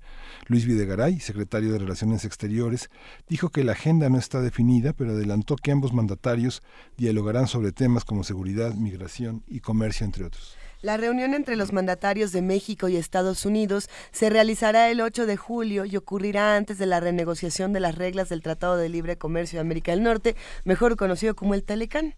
En enero pasado ambos presidentes habían acordado una reunión, pero Peña Nieto canceló su visita a Washington luego de que Trump lanzó este tuit en el que indicaba que si México no pagaba la construcción del muro en la frontera con Estados Unidos, lo mejor era cancelar el encuentro. Eh, han pasado muchas cosas desde este tuit, han pasado muchos más tweets y, bueno, vamos a ver de qué se trata toda esta conversación, Miguel Ángel Quemain. Sí, vamos a, vamos, ya está en la línea José Antonio Aguilar Rivera, quien es profesor e investigador de la División de Estudios Políticos del CIDE. José Antonio, buenos días. Buenos días, ¿cómo están? Muchas gracias por la invitación. Muy bien, muchas gracias, José Antonio. Eh, ¿Qué podemos esperar, además de los memes y de los chistes y del humor involuntario? Realmente, ¿para qué nos tendría que servir esta, esta, o sea, pensando que esos dos seres humanos son los que dirigen este, a los dos países, ¿para qué nos podría servir esta reunión? ¿Cómo tendría que ser? Bueno, ¿cómo tendría que ser con otro presidente de Estados Unidos, claramente?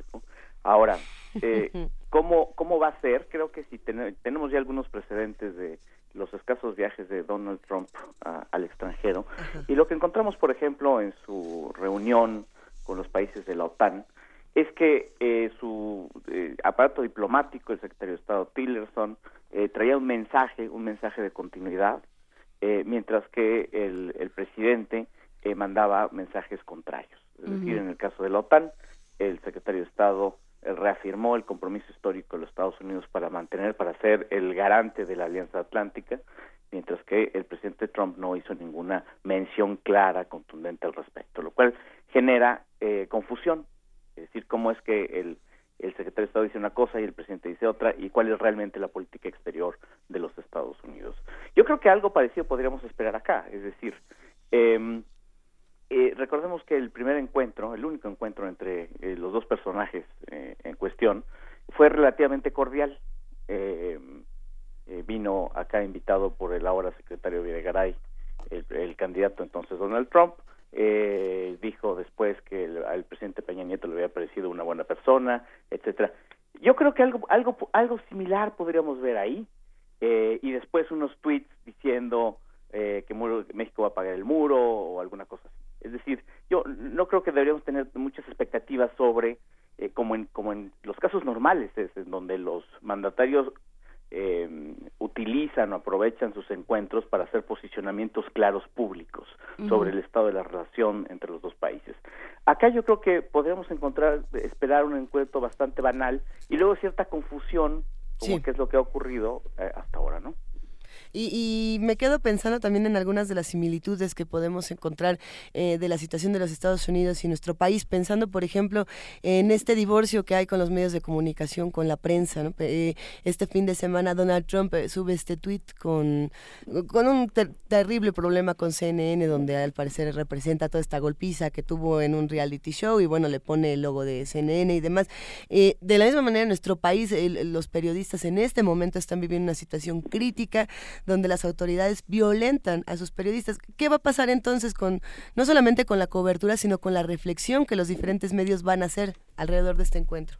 Bueno, es difícil eh, saberlo eh, todavía. Eh, y también porque como es un personaje impredecible, pues Donald Trump, pues no sabemos exactamente qué va Ahora a con qué va a salir. Bueno, el antecedente inmediato es, digamos, la cancelación, el berrinche en Twitter y la cancelación de Donald Trump y luego la cancelación del presidente Peña Nieto de su visita a Washington. E, ese es como el antecedente, pero han hablado en un par de ocasiones por teléfono después de eso. Entonces, yo, yo auguraría un encuentro relativamente cordial, eh, en, en, el cual no se hablaría nada de, de importancia, eh, el secretario Tillerson eh, diciendo que la relación con México es muy importante y luego tal vez algunos tweets de Donald Trump totalmente discordantes con esto. Ese es más o menos el patrón eh, que el personaje ha establecido, pero repito, es muy difícil poder prever qué es lo que va a hacer este señor. A ver, porque aquí lo interesante, y venimos de una conversación sobre eh, China, las dos Coreas y toda, y toda esa región, y, y, muy especialmente en su, en su relación con Estados Unidos. Y un poco lo que discutíamos es, Estados Unidos cumplía una función, o sea, tenía, tenía muchas fallas en su, en su sistema político, muchas fallas eh, éticas, muchas cosas cuestionables en términos de ética y de, sí. y de eh, soberanía, respeto a la soberanía de los pueblos, pero mal que bien funcionaba como una especie de árbitro y de, policía, sobre todo a raíz de la, Segunda Guerra Mundial. Eh, en el caso de América y de América Latina es eh, más o menos similar, eh, con todos los resquemores y los rencores y todo lo que se puede decir del, del papel que ha jugado Estados Unidos en la política eh, latinoamericana y de, y de América del Norte. Pero, pero ¿qué pasa cuando eso se quita? ¿Qué pasa cuando, cuando de pronto está, eh, o sea, todos los, los mecanismos, o pa como parece ser, todos los engranes de la maquinaria empiezan a chirriar y a, y a, sacar humo por todos lados. ¿Qué es lo que estamos viendo en términos de geopolítica? Alguien que lo ha estudiado tantos años como tú, José Antonio Aguilar Rivera, eh, ¿qué ves ahí? Pues bueno, lo que vemos es una eh, retirada declaratoria uh -huh. del papel de los Estados Unidos como garante de los acuerdos de seguridad del mundo. Digo, eh, a nivel retórico, porque hasta este momento y hasta que la OTAN no haya no sea puesta a prueba por Rusia, no vamos a saber si es declarativa o no. Eso es lo que eso es lo que vemos. Un presidente que está diciendo, nosotros eh, hemos sido el presidente el, el, policía del mundo y no nos han pagado. Uh -huh. Y los policías eh, tienen que ser pagados y si no quieren pagar, pues entonces este yo me voy a mi casa o una cosa así. Ahora, repito, esto es declaratorio, es muy importante porque aún a nivel declaratorio puede ser profundamente desestabilizador uh -huh. para el sistema internacional. En el caso de América, lo que estamos viendo es algo eh, eh, menos extraño que, que, que, lo que acabo de mencionar, y es eh, uno de estos ciclos en los cuales a los Estados Unidos no les importa prácticamente nada el resto del continente, del hemisferio. Y lo podemos ver claramente, no ha ido Donald Trump a ningún país eh, latinoamericano, ha recibido al presidente Macri en, en, en Washington, uh -huh. eh, ha tomado una posición crítica, pero realmente de, de, poco interés en la crisis en Venezuela. Eh, no fue el secretario de Estado al, al encuentro de la OEA. Eh, muchos le reclaman que por eso no pasó la resolución crítica del gobierno de Maduro, porque no le hizo manita de puerco a los eh, estados del Caribe para lograr los votos necesarios. Eh, y es más o menos eh, pública pues el desinterés que tiene no solo el presidente sino su secretario de Estado sobre lo que pasa en el resto de América Latina no eh, el caso de México es un poco distinto porque representa realmente una instancia de política doméstica de los Estados Unidos. Y porque fue una plataforma de campaña así también. es, así es así es. Pero digamos, el resto del el resto del continente lo podemos ver también con Cuba. Es decir con toda la presión que tiene el lobby cubano en el Congreso norteamericano, lo único que consiguieron fue un, una especie de, giro, de ajuste eh, retórico, básicamente, con pocas consecuencias prácticas en lo que hace al gobierno de Cuba. No se cierra la embajada, no hay un rompimiento abierto, eh, y, y, fue un gesto simbólico realmente lo que pudieron conseguir de Trump en términos de echar para atrás el acercamiento de Obama con, con el gobierno castrista. ¿no? Entonces, eh, digamos, hay algo que, o sea, digamos, habría un, un buen horizonte, una, una buen escenario para esta reunión, o el mejor escenario es que no pase nada. Pues yo creo que el, el, lo que hemos visto con Donald Trump es que eh, estamos obsesionados con su bocota y con su Twitter. Sí. Eh, y eso es parte, digamos, de la estrategia del propio personaje, su estrategia política. Así es. Eh, pero, digamos, en Washington ya em, empieza a ser claro que eh, hay que tener un ojo al gato y otro al garabato, es decir, una cosa es lo que este señor dice, los tweets que manda, y otra cosa es cómo opera las decisiones, qué es lo que pasa.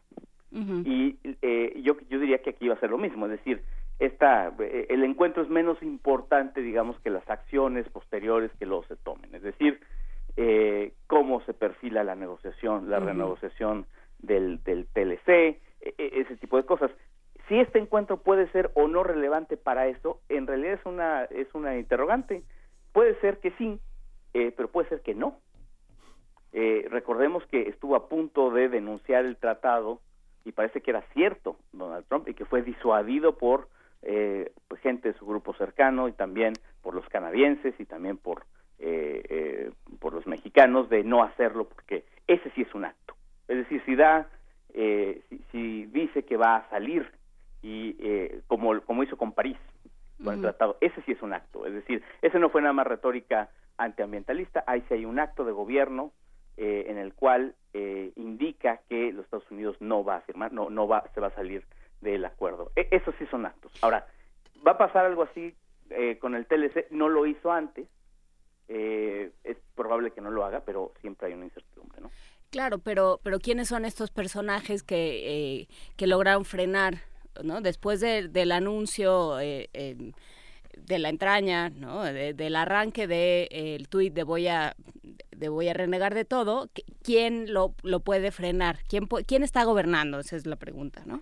Bueno, eh, eh, Estados Unidos es un país eh, complejo uh -huh. en términos de su estructura institucional, de su sistema político, uh -huh. en donde el presidente sí tiene un gran poder, pero tiene una serie de contrapesos. En términos, digamos, de la política, determinación de la política de, básica del presidente, claramente hay un grupo cercano muy pequeño de asesores, generalmente encontrados y en conflicto, eh, y algunos de esos, claramente eh, su yerno, eh, aconsejó en contra de hacerlo. El mensaje que mandamos los mexicanos fue, eh, a ver, si haces esto, entonces cierras la posibilidad de la negociación, realmente, ¿no? Y los canadienses parece que también se acercaron y, y, y lograron convencerlo de que ese no era el camino. Eh, también lo podemos ver eh, cómo funciona de manera más compleja en el caso, en el tema de inmigración doméstico, es decir, eh, a pesar de toda la retórica antimigrante y de la presión de muchos de sus eh, simpatizantes, Trump no ha clausurado el, el DACA, es decir, este uh -huh. programa que adoptó eh, el presidente Obama para permitir la estancia de los Dreamers. Eh, entonces, ahí también vemos cierta, cierta cautela. ¿No? Ah, entonces, eh, es que hay, hay, algo interesante porque dejamos estos programas, pero también por otro lado podemos pensar en otras leyes que están empezando en Estados Unidos, ¿no? Sí, por ejemplo, duda, este fin de semana esta nueva ley para portar armas en, en diferentes espacios públicos, en universitarios, en campus universitarios, eh, además, me parece que son eh, este, estas otras leyes que te dicen, bueno, yo no lo hago, tú lo puedes hacer con tu pistola, ¿no? ¿Cómo, cómo ves este asunto? Por ejemplo, de estas leyes en particular que, que afectan a Georgia, a Kansas y estoy tratando de, de, recordar qué otro espacio en un momento más lo bueno, compartimos. Hay, hay, que recordar que estas no son leyes federales, es decir, Eso es, competencia de los estados. Uh -huh. Entonces, en ese sentido, no es una iniciativa de Washington. Eh, claramente el Partido Republicano y, uh -huh. eh, y, sus simpatizantes son cercanos a la Asociación Nacional del Rifle, que es un lobby muy poderoso, sí. pero en realidad la dinámica de estas leyes de portación de armas son dinámicas locales, ¿no? Okay. Pues bueno, habrá habrá que ver cómo si sirve de algo la reunión, si no, si si sale algo de ahí y si sobre todo si sale algo que, que se mantenga, digamos, por lo menos una semana o bueno, 15 minutos. Lo, lo, lo, que puede ser es la nota. Uh -huh. o sea, ¿qué, qué, qué es lo que vimos? Que si Trump empujó al tal mandatario, que si Trump no hizo hizo la grosería de tal cosa, que si Macron este le dio la vuelta a saludarlo primero. Bueno, eh, eh, eso está divertido, pero hay que tener, hay que, hay que sí, tener, pero ese no es el análisis, exacto, pues. ¿no? O sea, hay que ver, no, tal, tal, tal vez esperamos demasiado, y sobre todo con personajes así que lo que le gusta es el circo, y lo que le gusta es el show, pues bueno, pues quiere jalar a eso, ¿no? Pero, digamos, como, como observadores, pues tenemos que ver abajo de eso y, y no dejarnos ir dejarnos llevar nada más por el show, ¿no? Sí, sobre todo pensando que tanto, o sea, que, que Peña Nieto ya está en año electoral, ¿no? Bueno, él no, él parece que él ya lo único que quiere es irse, pero, pero Trump sigue en campaña. Sí, bueno, ya empezó a pensar en la reelección y en el uh -huh. dinero, en la recaudación de fondos, etcétera, ¿no? Eh, este no, eh, otra vez, Trump no es un no es un loco, por más que nos parezca, no es un loco, es un personaje que tiene unas habilidades políticas eh, bastante extrañas, pero a veces muy eficaces. Entonces, eh, a, habría que leer muy entre líneas y habría que este, eh, ser muy cautos en las señales que mande y si eso implica eh, realmente un, un, cambio de fondo o una señal de dirección eh, para las cosas de, consecuencia en la relación bilateral que se viene, ¿no? Venga, estaremos muy atentos. Si te parece bien, hablamos muy pronto, eh, que, que, será importante hacerlo, José Antonio Aguilar Rivera. Encantado a sus órdenes. Gracias, un gran abrazo. Hasta luego. Nosotros nos quedamos aquí en primer movimiento a las 8 de la mañana con 54 minutos y tenemos un regalo para los que nos están escuchando. Esto es una postal sonora. A estos son, si no me equivoco, grillos y lluvia al sur de la Ciudad de México.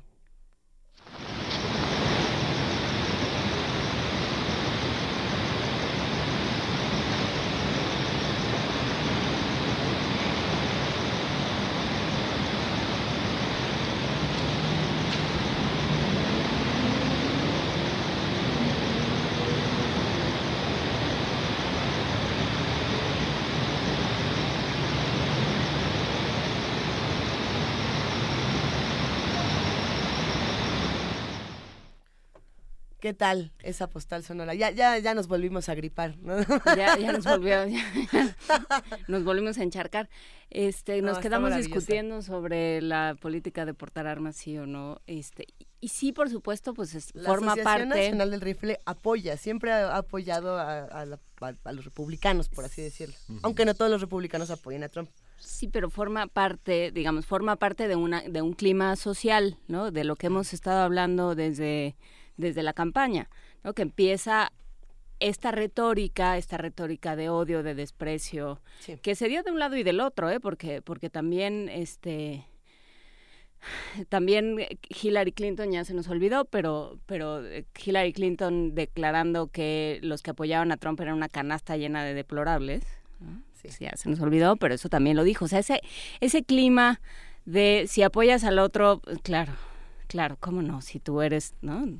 Ponga usted los adjetivos que quiera, ¿no? Esta, esta campaña de odiar al otro, pues se dio desde el principio y... Eh, sí, Frida Saldívar. Frida Saldívar me está entregando una serie de cosas que básicamente se traducen en deja de ser teoría política de banqueta y empieza a hablar de la UAM. A ver, bueno, estaba interesante el otro y lo discutiremos con un experto más adelante, ¿no? Pero, pero vamos, sí, de pronto, pero por un lado empiezan a salir en las noticias una serie de, eh, de notas sobre agresiones y sobre agresiones a poblaciones vulnerables con armas de fuego. ¿no? Armas de fuego desatadas por todos lados, todo el mundo tiene un arma de fuego, este poblaciones vulnerables y no vulnerables como aquel que la eh, emprendió a balazos contra los legisladores que estaban entrenando béisbol. Por ejemplo. Por ejemplo. Pero, y claro, entonces lo que dicen es, si todos trajéramos un arma, alguien lo hubiera detenido. Claro. ¿Qué lo, que sucede, lo que sucede es, eh, hay, una, hay una parte de la corrupción muy fuerte que, que está detrás de lo del rifle, que es la aportación de armas y la venta a través de terceras personas a sujetos que no son, que no tienen las características, no tienen, no cumplen con los requisitos para comprar armas y que superan en mucho la venta de armas. Es, es el triple, el triple, el triple de personas que actúan delictivamente con armas compradas a través de terceros. Pues sí, eh, eh, y es un tema que, vamos a tener que estudiar con los expertos porque aquí nos estamos empezando a apasionar y hay anuncios importantes que, nos tienes, Juana Inés. Sí, eh, de la UAM piden que anunciemos la siguiente convocatoria. La revista Argumentos, Estudios Críticos de la Sociedad número 85, pide artículos sobre el sistema de poder y la violencia hacia las garantías comunicativas en México. ¿Les suena? ¿Les suena el problema?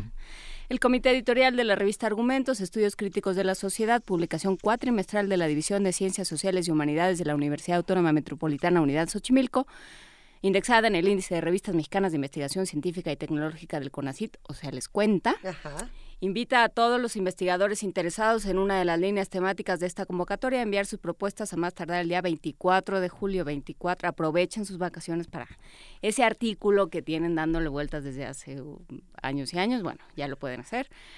Eh, todas las bases las vamos a tener en redes sociales, pero bueno, las líneas son que hacer periodístico, violencia e impunidad, diversas formas de agresión a las garantías comunicativas de los ciudadanos, intereses económicos y políticos de los medios por encima del interés social y del bien común, y academia, violencia y la enseñanza de la comunicación, todos estos temas que nos tocan por diferentes lados a todos nosotros. Así es que bueno, pues si usted quiere eh, ahondar sobre el asunto, si quiere, si tiene un artículo por ahí, si tiene una propuesta, mándela a la UAM. Bueno, pues con esto nos vamos a una pausa y regresamos a la tercera hora de primer movimiento en el 96.1 de FM, el 860 de AM y en www.radio.unam.mx. Ah, ya lo dije bien, ahora regresamos. Primer movimiento.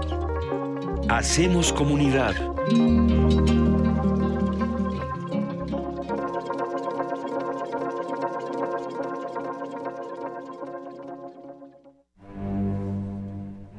Una orquesta en la cocina. Cuarteto de cuerdas en el auto. Y un violonchelo solista sentado en el sillón favorito de la sala.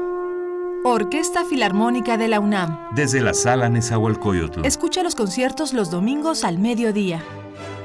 Desde la comodidad de tu casa. 96.1 FM. Radio UNAM. De las vistas de Salvador Toscano a la época de oro. Del celuloide, a, la era digital. Filmoteca UNAM. Sala de exposiciones, acervo y restauración, cine en línea, talleres, hemeroteca. Circuito Mario de la Cueva, frente a la Facultad de Ciencias Políticas y Sociales. Entra a www.filmoteca.unam.mx. En Facebook y Twitter somos Filmoteca UNAM. Ahí encontrarás la oferta visual que tenemos para ti. Filmoteca UNAM. ¿Eres de los que se la pasa posteando fotos en el Face burlándose de los políticos? ¿Dándole retweet a esas frases inteligentes de protesta? ¿Muestras tu inconformidad en redes sociales? ¿Haces memes quejándote del gobierno? En el Partido Humanista queremos decirte que eso no va a cambiar las cosas y que si quieres que este país cambie, tienes que ponerte a trabajar. Y el partido político es el mejor instrumento para cambiar las cosas. Y este es nuevo, no tiene vicios y tiene espacios para ti. Súmate, conócenos y pongámonos a trabajar. Partido Humanista Ciudad de México. El antiguo colegio de San Ildefonso exhibe la muestra Leo Matis, el muralista de la lente, a 100 años de su nacimiento, que reúne 81 fotografías, además de dibujos, caricaturas y notas periodísticas sobre este maestro de la lente, que contribuyó en forma decisiva para el desarrollo de la fotografía en América Latina y ofrece una visión integral de las cualidades estéticas de su obra. Leo Matis, el muralista de la lente, a 100 años de su nacimiento, se puede visitar en el antiguo colegio de San Ildefonso. Cada ser humano debe ser igual ante la ley y para esto es necesario estar conscientes de nuestras diferencias. Asiste al segundo encuentro 2017 del Seminario Permanente sobre Discapacidad con el ciclo Los Sonidos del Universo, Ciencias sin Barreras. 2 de agosto, Museo Universo, de las 9.30 a las 14 horas. Registro en línea www.pudh.unam.mx, diagonal discapacidad. La igualdad no niega nuestra individualidad. Invita al Programa Universitario de Derechos Humanos de la UNAM. ¡Hey tú! Sí, tú. ¿Tienes planes para vacaciones? No te quedes en casa. Ven al curso de verano para niños en Radio UNAM. Del 17 de julio al 4 de agosto. De 9 a 2.30 de la tarde. Habrá música, cuentos, baile, experimentos y harás nuevos amigos. Infórmate al 56 23 32 73. Va de nuez. 56 23 32 73. Hay cupo limitado. Ven y pásatela estupefantástico. Primer movimiento. Podcast y transmisión en directo en www.radiounam.unam.mx.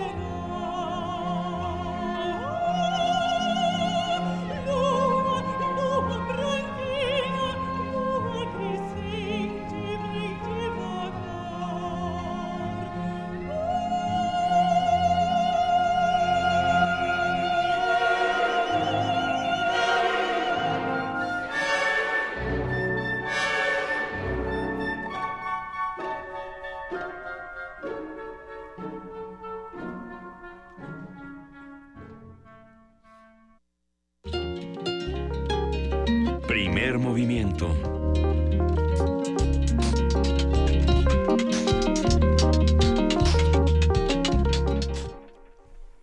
La selva del Amazonas, eh, Foresta do Amazonas o La selva del Amazonas, es una obra para soprano solista, coro masculino y orquesta sinfónica. Es la última gran obra que compuso Villalobos y con ella culminó una serie de composiciones sobre el mundo indígena. El movimiento Veleros es aquel que nos habla del río Amazonas. La soprano canta Velas en la mar van dejando pasar la tarde añil y otras olas ven pasar. Vamos a disfrutar este, este hermoso fragmento de la selva del Amazonas de editor, sí. Es lo fue, fue lo que escuchamos. Justamente venimos de la selva del Amazonas. Y sí, y con esto abrimos esta tercera hora de primer movimiento a las 9 de la mañana con 6 minutos. Seguimos aquí, Juana Inés de Esa, Miguel Ángel Quimain y Luisa Iglesias, listos para seguir platicando con ustedes. Y les tenemos una sorpresa muy especial para Poesía Necesaria.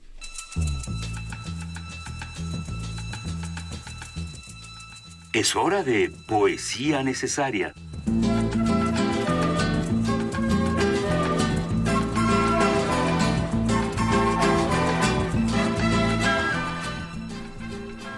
Nos han pedido aquí en Primer Movimiento, en arroba P Movimiento y en diagonal Primer Movimiento UNAM, que hablemos de, los poetas jóvenes y que nos, nos acerquemos también a este otro lado de la poesía, no solamente quedarnos en los clásicos, que es algo bien importante y por eso nos da muchísimo gusto esta mañana recibir a Aldo Vicencio, poeta y ensayista de la Facultad de Filosofía y Letras de la UNAM, que está presentándonos cosas. ¿Cómo estás, Aldo? Muy bien, Luisa, gracias. Bienvenido. Este, hola a todos, este, Miguel Ángel. Juana Inés, y muchas gracias por recibirme aquí en Primer Movimiento. ¿Qué tienes en tus manos, querido Aldo? Pues tengo eh, eh, mi primer poemario, eh, Piel quemada, vicisitudes de lo sensible, editado por Casa Editorial Abismos. Y pues nada, este, estoy muy contento porque es mi primer libro y afortunadamente me ha ido muy bien en mi quehacer literario. Vas a, vas a presentarlo pronto.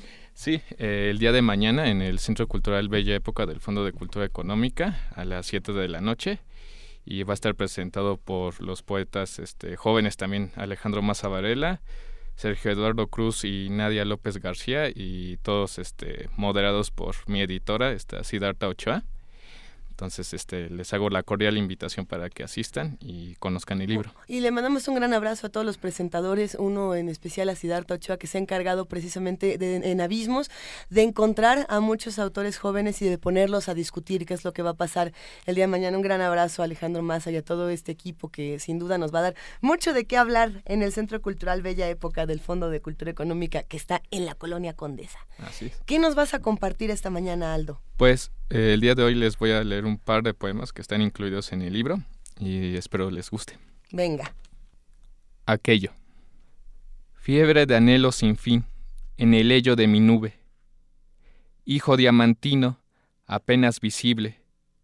Esa espiral luz de la alondra, criatura sin sueño, trazo de sonrisa, no son labios los que estrujan. Sobre la ventana, aquello no está, ¿Qué habita aquí? De rodillas el secreto noche, pasado en estruendo, un pasillo se escarcha, nieve de pluma negra, aliento de aullido sordo, un remanente estéril en tierra de agua luna. El sueño nunca vuelve claro, vibra, acaso, como selva de tigre, a sombras de voz inalcanzable. En el ello, aquello mío, una nube en delirio infinito, espejo de piedra rota, aquello jamás visto, indómito roce sonámbulo, las hojas reptan y escalan troncos de majestuosa tristeza, indefinido rocío que palpita, itinerancia de señas, incesantemente todo. ¿Quién mira y se reconoce sumergido en ello? Repite, sombra de eco. A una mano llueve la hierba, a una mano rompe la tormenta. Sin respuesta, esto pregunta. Vidrio de nube o agua en penumbra.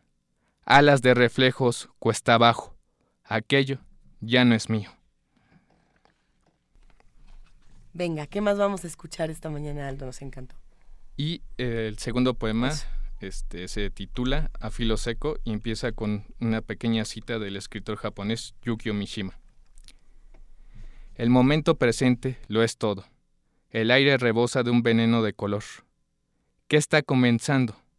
Nada. todo concluye. Yukio Mishima, el templo del alba. En la ribera de la noche, canto como pájaro santo. Pronuncio el inicio de una tormenta, penumbra de claridad, caminos perplejos en los pies de mis pensamientos. Tomo el polvo, seduce, incita, me arranca contemplando la esclavitud de mis nombres, eremita caído, temporal castrado, hilo de carne, ni el sigilo de las manos aleteando oculta el brillo de una víscera florida. A filo seco se humedece mi boca, con la voz del agua que languidece, hablo, sal de tierra, se enternece el prado y nada parece sombra. Esto es Piel Quemada, Vicisitudes de lo Sensible, de Editorial Abismos, un, nuevo libro de Aldo Vicencio, el primero de muchos, esperamos que así sea. Nos vemos mañana en el Centro Cultural Bella Época del Fondo de Cultura Económica. Muchas gracias, Luis. Vamos a regalar libros, Aldo. Así es, este va a estar este, para los radioescuchas disponibles un par de ejemplares. Entonces, este, no sé cuál sea la, dinámica. Venga, los regalamos si te parece bien por teléfono 55 36 43 39, que nos llamen y que pues tengan ganas de leer a los poetas jóvenes y sobre todo de, acercarse a editoriales que lo promueven y que generan nuevas discusiones. Gracias, Aldo. Gracias a ustedes, Luisa. Quédense con nosotros. Gracias, buen día. Primer movimiento.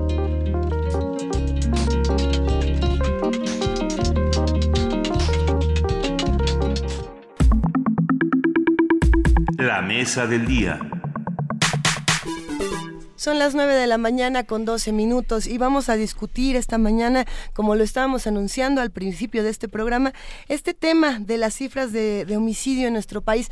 ¿Qué quieren decir? ¿De, qué, estamos hablando cuando hablamos de estas cifras y qué estamos omitiendo? Eh, tenemos aquí una presentación para este tema y vamos a darle la bienvenida a nuestros invitados. En mayo de este año se registraron 2.186 casos de homicidios dolosos, ubicando a ese mes como el más violento en los últimos 20 años. Según datos del Secretariado Ejecutivo del Sistema Nacional de Seguridad Pública, que inició en 1997 el registro de este delito de alto impacto, el número de homicidios ocurridos en mayo de 2017 superó los casos registrados en mayo de 2011 que se había mantenido por seis años como el mes más violento del país con 2.038 casos. Y bueno, según las cifras oficiales, a partir de enero de 2008 se registró un aumento sustancial y sostenido en la tasa de homicidios hasta alcanzar un máximo en el 2011. Posteriormente, a finales de 2012, a principios de 2015, hubo una disminución sustancial hasta marzo de, ese año, de 2015 precisamente, cuando se registró un nuevo incremento en el número de, homicidios dolosos. Por alguna, para algunas organizaciones como México Evalúa, estas cifras no reflejan la dimensión real del problema de la violencia en México.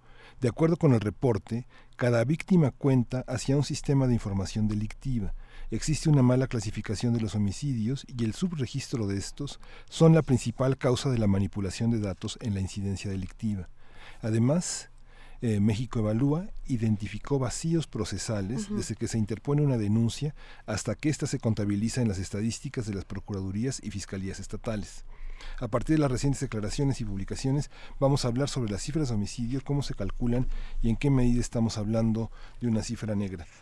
Ya nos acompaña aquí en cabina una vez más Jonathan Furcifer, coordinador del programa de seguridad de México Evalúa.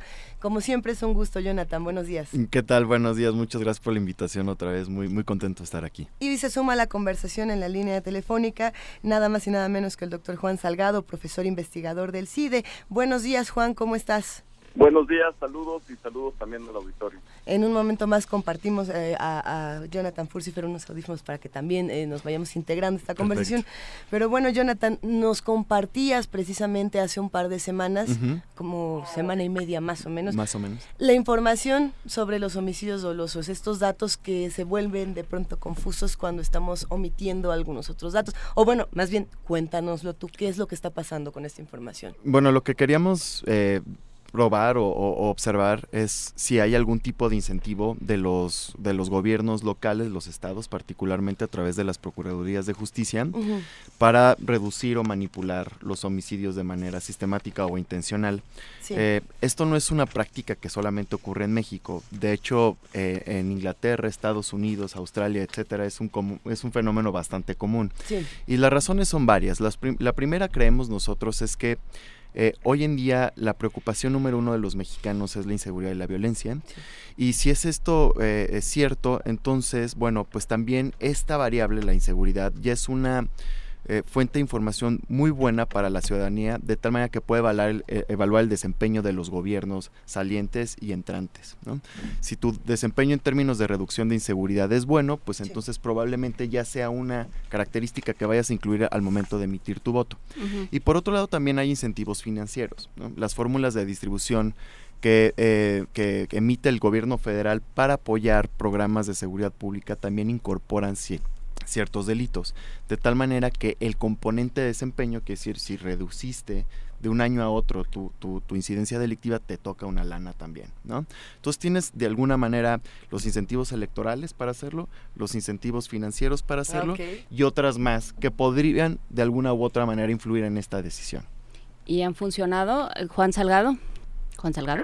En, realidad no han funcionado por distintos motivos. Precisamente Jonathan mencionaba que, que esto sin duda alguna es un problema que sucede en muchos países. Sin embargo, particularmente en México y sobre todo ahora que tenemos esta discusión tan importante sobre fiscalías autónomas, porque por supuesto que debemos tener una Fiscalía General de la República Autónoma, pero este problema nos da cuenta de la necesidad que tenemos de fiscalías autónomas en los estados.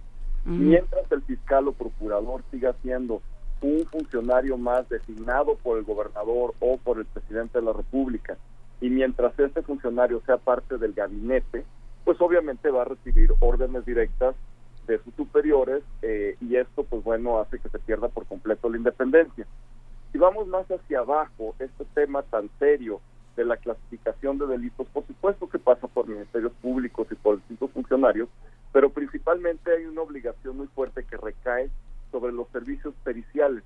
Y aquí sí tenemos una gran diferencia con estos otros países desarrollados, donde hay capacidades periciales en las cuales pues hemos visto, incluso a partir de, de series que ya son casi lugares comunes como CSI, el tener pues buenas capacidades serias para procesar una escena del delito, para que los indicios se conviertan en evidencia y mientras no tengamos esta, por una parte la autonomía y por otra parte la capacidad pericial técnica, pues realmente no vamos a llegar muy lejos.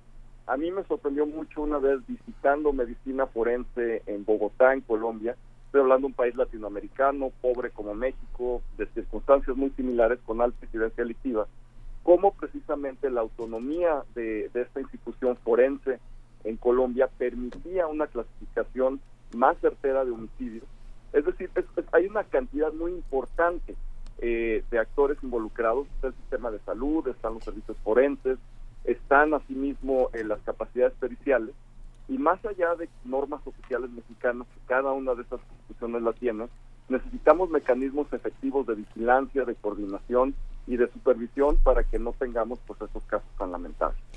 Es que aquí hay un problema de origen, digamos, hay una serpiente que se muerde la cola, que es eh, quien está encargado de dar las cifras es el que se ve directamente afectado si estas cifras crecen. Ahí hay un problema, hay un conflicto de intereses fundamental, o sea, de, origen que no se puede que no se puede soslayar. Jonathan, ¿qué haces con esto? Pues es, muy cierto lo que menciona Juan. Eh, una de las grandes, digamos, eh, de los grandes obstáculos que enfrentan las procuradurías es que justamente están completamente alineadas con el gobierno estatal, ¿no? No hay esa independencia y al contrario, el gobernador tiene prácticamente total discreción de elegir a, los procuradores estatales o a los fiscales y estos a su vez a todo, a todo el mando debajo de él de las procuradoras o fiscalías, de tal manera que esta autonomía pues se ve afectada, ¿no? Y muchas veces eso pues puede llevar justamente a que estos incentivos perversos jueguen en contra de las estadísticas delictivas. Por supuesto, pero, pero ¿cómo lo desactivas? O sea, estas fiscalías autónomas de las que tú hablas, Juan Salgado, eh, ¿cómo, ¿cómo desactivarían ese problema estructural? ese conflicto de origen? Bueno, yo siento que en primer lugar tendríamos que desarrollar una nueva métrica para el desempeño de las fiscalías, porque ahí está la trampa. Realmente, si estamos premiando las consignaciones y una efectividad eh, en términos de procuración de justicia basada muy cuantitativamente en el número de personas que están procesando, pues realmente estamos generando todos estos incentivos negativos a los que también Jonathan eh, hizo referencia, pero más que nada no debemos caer en esta trampa criminológica en la que nos encontramos de considerar que mejores policías o mejores fiscalías nos van a llegar a, tener menor delincuencia y menor violencia.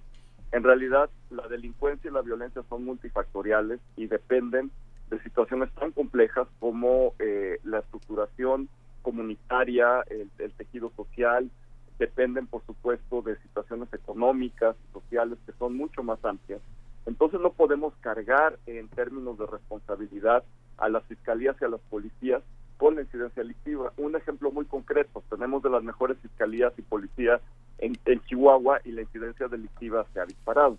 En ese sentido, realmente tenemos que repensar en primer lugar la métrica sobre cómo evaluar nuestra procuración de justicia, cómo evaluar a nuestras policías y posteriormente generar en, en primer lugar en el ámbito normativo las reformas necesarias eh, para empezar a la ley orgánica de la PGR y a todo el entramado de reformas que están eh, generando a la nueva fiscalía para efectivamente garantizar a la autonomía. Modelos hay muchos. En Costa Rica, que, es una cuestión un poco distinta al resto de América Latina, los servicios de la fiscalía dependen del Poder Judicial, tal vez no sea la mejor opción para México, pero tenemos que pensar un poco fuera de la caja y sobre todo que si vamos a tener un fiscal que dure más de una administración federal o que dure más de las administraciones estatales, tenemos que pensar efectivamente cómo a partir de vigilancia ciudadana, de vigilancia de los otros poderes del Estado, podemos garantizar eh, autonomía de la fiscalía. A ver, y esto está vinculado con las declaraciones de Renato Sales, diciendo, no, es que el problema de que haya, de que hayan subido las cifras es, es eh, porque porque claro, como, como ya sueltan a todos los delincuentes gracias al nuevo sistema penal, entonces van y, matan gente, ¿no? Eh, lo estoy poniendo, esto es una reducción al absurdo, pero pues es más o menos lo que dijo eh, Jonathan. Eh, ¿Qué se hace con eso? Porque claro, como bien apunta Juan, pues no es, no, no es un problema de que estén fuera, el problema es que son, ¿no? ¿De dónde salen? Y bueno, estas declaraciones son, son, son, han sido comunes no solamente en, en, el ámbito federal, sino también en el estatal yo, yo no, yo no podría saber si es cierto, ¿no? Este, no, no, no, no me queda muy claro que este sea un eh, el principal motor del aumento en la violencia en el país, ¿no? Porque en efecto desde hace varios años esto ya va en aumento. Sistemáticamente eh, eh, los homicidios y otros delitos van al alza. Entonces no, no me parece que sea solamente una de las causas. Probablemente alguno de los casos sea, sea correcto, pero generalizar este, este fenómeno hacia la única explicación ¿no? de este aumento en, en, las cifras delictivas, pues me parece este pues quizás exagerado, ¿no? Por otro lado, siguiendo un poquito la pregunta, eh, pues sí tenemos que buscar pesos y contrapesos para mejorar la toma de decisiones entre las procuradurías. Y una de nuestras eh, recomendaciones quizá en, en, este tema, particularmente en homicidios, es, bueno, que se genere un, algún tipo de comité auditor, ¿no? Así como eh, las finanzas públicas de los estados están sujetos al escrutinio público eh, de la Auditoría Superior de la Federación, tiene de alguna u otra manera una capacidad para ver si realmente se está gastando el dinero como se debe de hacer, pues lo mismo deberíamos de, esperar justamente con los delitos, ¿no? Eh, de tal manera porque pues, finalmente es información pública y esa información pública sirve para la toma de decisiones. Y, si no tenemos estos pesos y contrapesos institucionales ciudadanos, pues es muy fácil justamente que este tipo de cosas se salgan en control. La reflexión teórica, ¿por, por dónde va, Jonathan? Este, por una parte está el, Instituto de Investigaciones Jurídicas, el INACIPE, por otra parte están los propios datos que genera el Sistema Nacional de Seguridad Pública y por otro, pues la, la, parte, digamos, clínica del Consejo Nacional de Seguridad este, que, dirige Renato Sales. ¿Cuál es, cuál, cuál es, ¿Cómo se cruzan estos datos? Y cuál es la cuál es la consecuencia pues de, la renovación del sistema penal que ha tenido lugar desde los últimos desde 2011 Pues mm, yo creo que tienen muchos elementos este, y, es muy interesante la discusión al respecto. Justo como, como menciona Juan, pues yo creo que hay muchísimas formas de innovar este tipo de, sistemas. ¿no?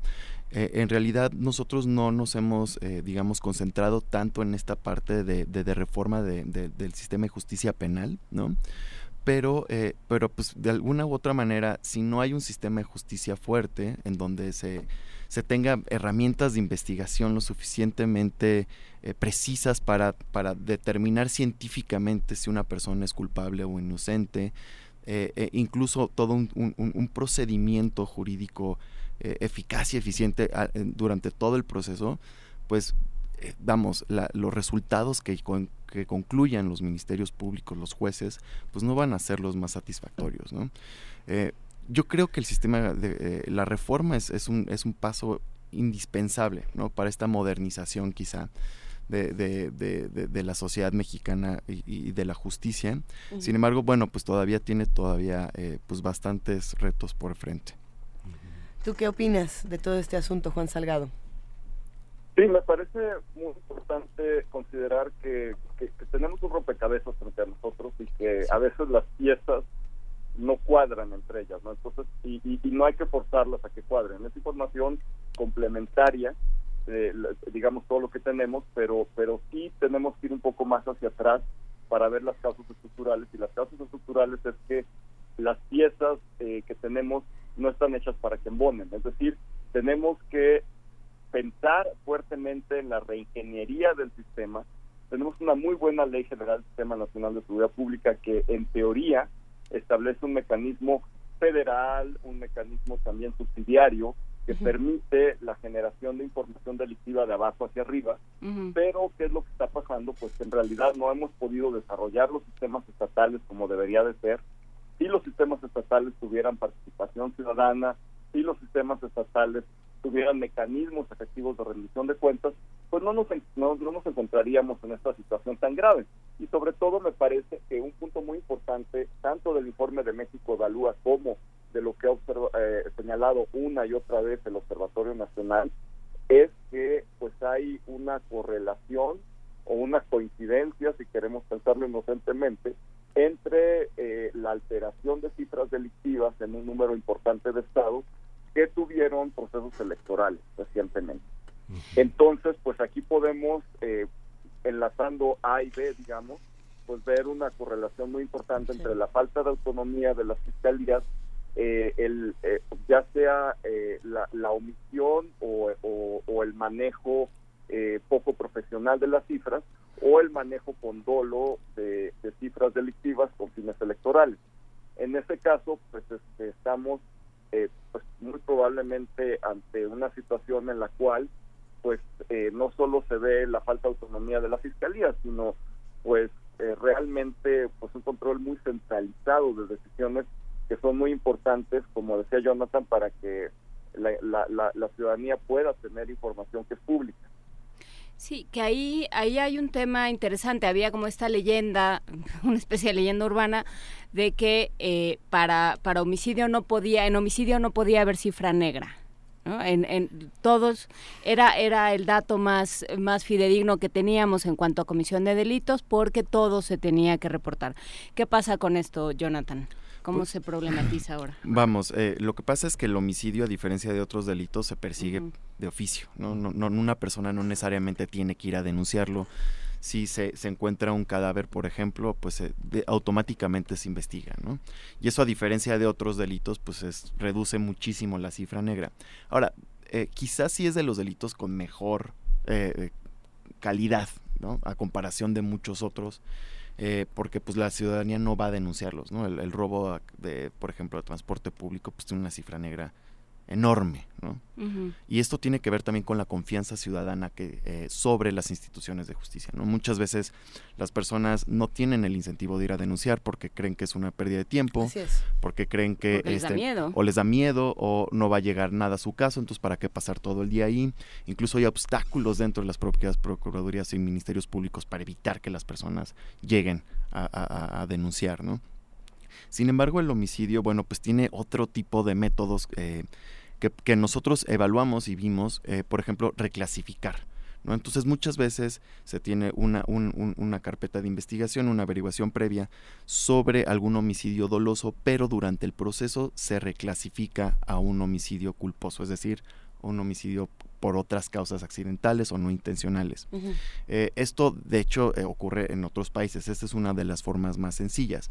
Pero por otro lado, también hemos visto que pues, muchos homicidios simplemente no se registran o no se, o no se toman en cuenta para este tipo de, estadísticas, como por ejemplo, pues todas las personas que fueron encontradas en las fosas clandestinas, ¿no? Y ahí te voy a detener porque tenemos eh, un audio de, de la semana pasada se presentó en la Universidad Iberoamericana un informe Violencia y Terror, hallazgos sobre fosas clandestinas en México, hecho por...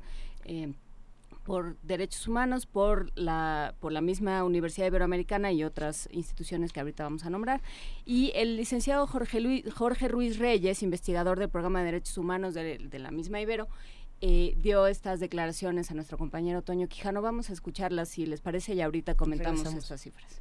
23 estados, por lo menos dentro del periodo que nosotros analizamos, entre 2009 a 2014, pues han presentado eh, hallazgos de fosas clandestinas, ¿no? Siendo pues la primera cifra que presentamos de 390 fosas clandestinas con 1.418 cuerpos y 5.786 restos, eh, la cual podría aumentar pues a 651 fosas más con 1.992 cuerpos y 46.815 restos. 2011, que ha sido el año con mayor número de homicidios en el país, pues también ha sido el, el, de los años con mayor número de fosas clandestinas en el país. Entonces, sin duda, el hallazgo de fosas clandestinas tiene mucha relación con conforme los picos de homicidios que se van observando en diversas entidades y los municipios y que bueno, es, sin duda parece que también estos registros oficiales, tanto por ejemplo los del INEGI o los del Sistema Nacional de Seguridad Pública, no llegan a tener en cuenta tampoco todos los hallazgos de fosas clandestinas y los cuerpos que son exhumados. Entonces,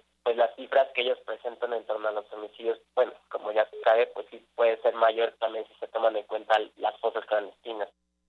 Este fue el informe Violencia y Terror, hallazgos sobre fosas clandestinas en México, preparado y presentado en la Universidad Iberoamericana. Y este fue el licenciado Jorge Ruiz Reyes, investigador del programa de Derechos Humanos de la Universidad Iberoamericana. Eh, ¿Qué hacemos con estos datos? ¿Cómo, cómo, ¿Cómo entran en la discusión del número de homicidios, eh, Juan Salgado? Bueno, en realidad el, informe me parece que está muy bien estructurado, es, un trabajo muy importante y da cuenta precisamente de, esta dimensión muy importante en México de la violencia que son las desapariciones forzadas. Ya superamos con mucho Velázquez Rodríguez todos los casos de la Corte Interamericana de Derechos Humanos en términos de desapariciones forzadas. Tenemos eh, tanto per cápita como en números absolutos, muchos más desaparecidos que en las dictaduras de Cono Sur en los años 70 y 80. Es decir, estamos ante una crisis muy grave, en la cual, si bien eh, sin duda alguna que de los de los de, los distintos delitos que tenemos en el país, eh, los homicidios, pues son tal vez los que los que tienen estadísticas más sólidas. De todas formas, pues ante la realidad en términos de personas y, además hay que añadir una dimensión muy importante, que estamos considerando a los desaparecidos mexicanos, no tenemos cifras claras de cuántos desaparecidos centroamericanos tenemos todavía en el país. Es decir, tenemos una crisis casi de nivel humanitario en términos de, personas de las cuales no sabemos su paradero, que muy probablemente hayan, hayan sido víctimas de, homicidio. Y en ese sentido, pues eh, tenemos pues una, pues, una parte eh, muy intangible en términos de pues, pues de un delito muy que, genera un daño social inmenso y que realmente pues no podemos tener una claridad de qué tantos de estos decenas de miles de personas desaparecidas eh, en efecto podrían o no ser parte de la tasa de homicidios y en ese sentido pues tenemos eh, pues, pues, pues una falta de capacidad institucional ¿por qué? porque no hemos desarrollado una base de datos sobre, sobre desapariciones lo suficientemente sólida. Tampoco tenemos coordinación entre los servicios estatales para poder intercambiar información sobre desaparecidos.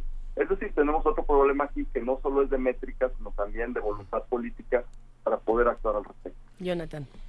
De acuerdo, eh, es, es, muy cierto, no, no, no, solamente se trata de tener buenos datos, también se trata de tener mejores instituciones al respecto, ¿no? Eh, sin lugar a duda, eh, pues yo creo que un, un, una, una, característica que puede definir justamente esa capacidad institucional son las, la, la, calidad de las estadísticas y la veracidad de las estadísticas que están produciendo. Por otro lado, inclusive si, por ejemplo, se, se llegara a contabilizar eh, eh, las personas que fueron encontradas en una fosa pues entrarían en una sola carpeta de, investigación o averiguación previa, si no me equivoco. Digo, o sea, no sumarían. Pues lo que pasa es que las, el secretario ejecutivo lo que toma en cuenta son las carpetas o las averiguaciones, no lo desagrega por víctima. Entonces, por poner un ejemplo absurdo, eh, supongamos que un comando armado llega a un bar en Tijuana y acribilla a toda la gente que está ahí. Eh, en lugar de contabilizar, digamos, 10 muertos, sería solamente uno, porque es una averiguación previo carpeta de investigación por homicidio. Digo, ya lo han empezado a desagregar desde hace un par de años, pero es a nivel estatal. Y algo que es muy importante reconocer aquí, además de la capacidad institucional, tiene que ver con la fenomenología un poco de, cada delito. ¿no? Eh, a nivel estatal, pues podemos tener una estadística, a nivel municipal otra, y es hasta donde casi todos los registros llegan. ¿No? Pero en realidad, dentro de un solo municipio puedes tener una diversidad inmensa de diferentes tipos delictivos, ¿no? Y poniendo un ejemplo, la, delegación Cuauhtémoc, ¿no? Pues hay diferentes colonias que van a tener este, características muy diferentes una de la otra, por ejemplo, la colonia Morelos, Roma, Condesa, pues no tienen mucho que ver con lo que está pasando ahí adentro, ¿no? Entonces yo creo que también, además de tener información veraz y de calidad y confiable, pues hay que tener, hay que empezar a, a transitar hacia un, hacia un nivel de, de, geolocalización puntual para ver justamente qué está pasando en las calles. Doctor Salgado, eh, el tema de las fosas, y Jonathan, el tema de las fosas, ¿cómo, ¿qué distingue el tema de las fosas a México de países que, que el tema del descubrimiento de fosas y el análisis de fosas ha contribuido al desarrollo de la democracia? Pienso en Uruguay, Chile, Argentina, Colombia con el tema de las FARC, etcétera. ¿Qué, qué distingue? ¿De quién son esas fosas en México? ¿Cómo se, ¿Cuál es la diferencia entre estas? Latinoamérica. Sí, porque a mí, a mí la, la horrible, el horrible resquemor que tengo es decir, mira, ya ni le busques, ¿no? Y de todas maneras esos, no, ya, ¿no? O sea, e, esos no, no están en una plancha, mira, ya quién sabe quién sea, y ya. Y entonces ni le busques porque no nos interesa que crezcan las cifras. Juan Salgado, ¿qué hacemos con eso? Bueno, en, en realidad en este momento en México necesitamos pensar que, que eh, cómo, cómo salir de esa crisis. Tenemos una cantidad de casos relacionados con delincuencia organizada, delitos graves, homicidios eh, que al parecer están relacionados con la delincuencia organizada. Recordemos que muchas veces cuando sabemos de una ejecución no nos lo dice la autoridad judicial, nos lo dice un periodista. Es decir, podemos tener fuentes periodísticas que nos dicen pues tenía un disparo en la cabeza y el periodista dice pues es una ejecución. Sin embargo, nuestra capacidad de investigación es tan pobre que no tenemos pues una resolución judicial en la inmensa mayoría de los casos, porque como lo señala muy bien Jonathan, se van efectivamente en, en las procuradurías sobre el eh, sobre una carpeta de investigación única y no individualizan en términos victimológicos esto es muy grave no individualizan eh, el, pues la cantidad de homicidios que están ahí involucrados. En ese sentido pues tenemos eh, esa invisibilidad de digamos de todos estos casos pero también seamos realistas, no tenemos capacidad ni en las procuradurías estatales ni en la federal de poder procesar efectivamente el número de delitos que tenemos enfrente. Es decir, no podemos abrir 25 mil carpetas de investigación porque no hay suficientes investigadores para hacerlo en el país. Y creo que dadas la, la, naturaleza de la crisis que estamos enfrentando en términos de eh, delincuencia organizada y de homicidios relacionados con la, con la violencia y la delincuencia, pues tenemos que pensar primero en un proceso de justicia restaurativa, es decir, que las autoridades den la cara a la sociedad, que reconozcan que han hecho mal su trabajo, que hay una serie de fallas estructurales y de voluntad política que nos han traído a este punto, que las víctimas tengan voz en el proceso de justicia restaurativa, que hablen de su dolor públicamente, que se les ofrezca una disculpa.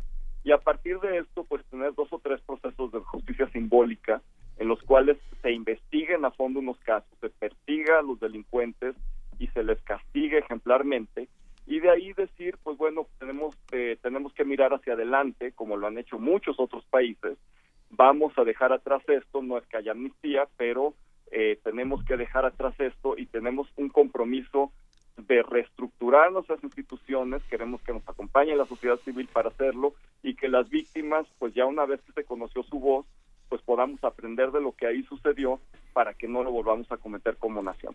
Cuando yo iba a la primaria en, en una escuela Montessori, nos mandaban a la silla de pensar cuando hacíamos algo mal. Es hora de que nuestras autoridades vayan a la silla de pensar y que realmente pues nos den cuenta de lo mal que ha pasado esto y que tengamos una ruta crítica, un proceso que no es de seis años, es de 15, 20 años para cambiar nuestras instituciones y, y comprometernos a ello. Es que ahí hay un tema, de lo de la silla de pensar es, es, como buen ejercicio ahora que estamos en vacaciones. Nos vamos a ir todos a la todos silla a la silla de pensar. Pero, sí.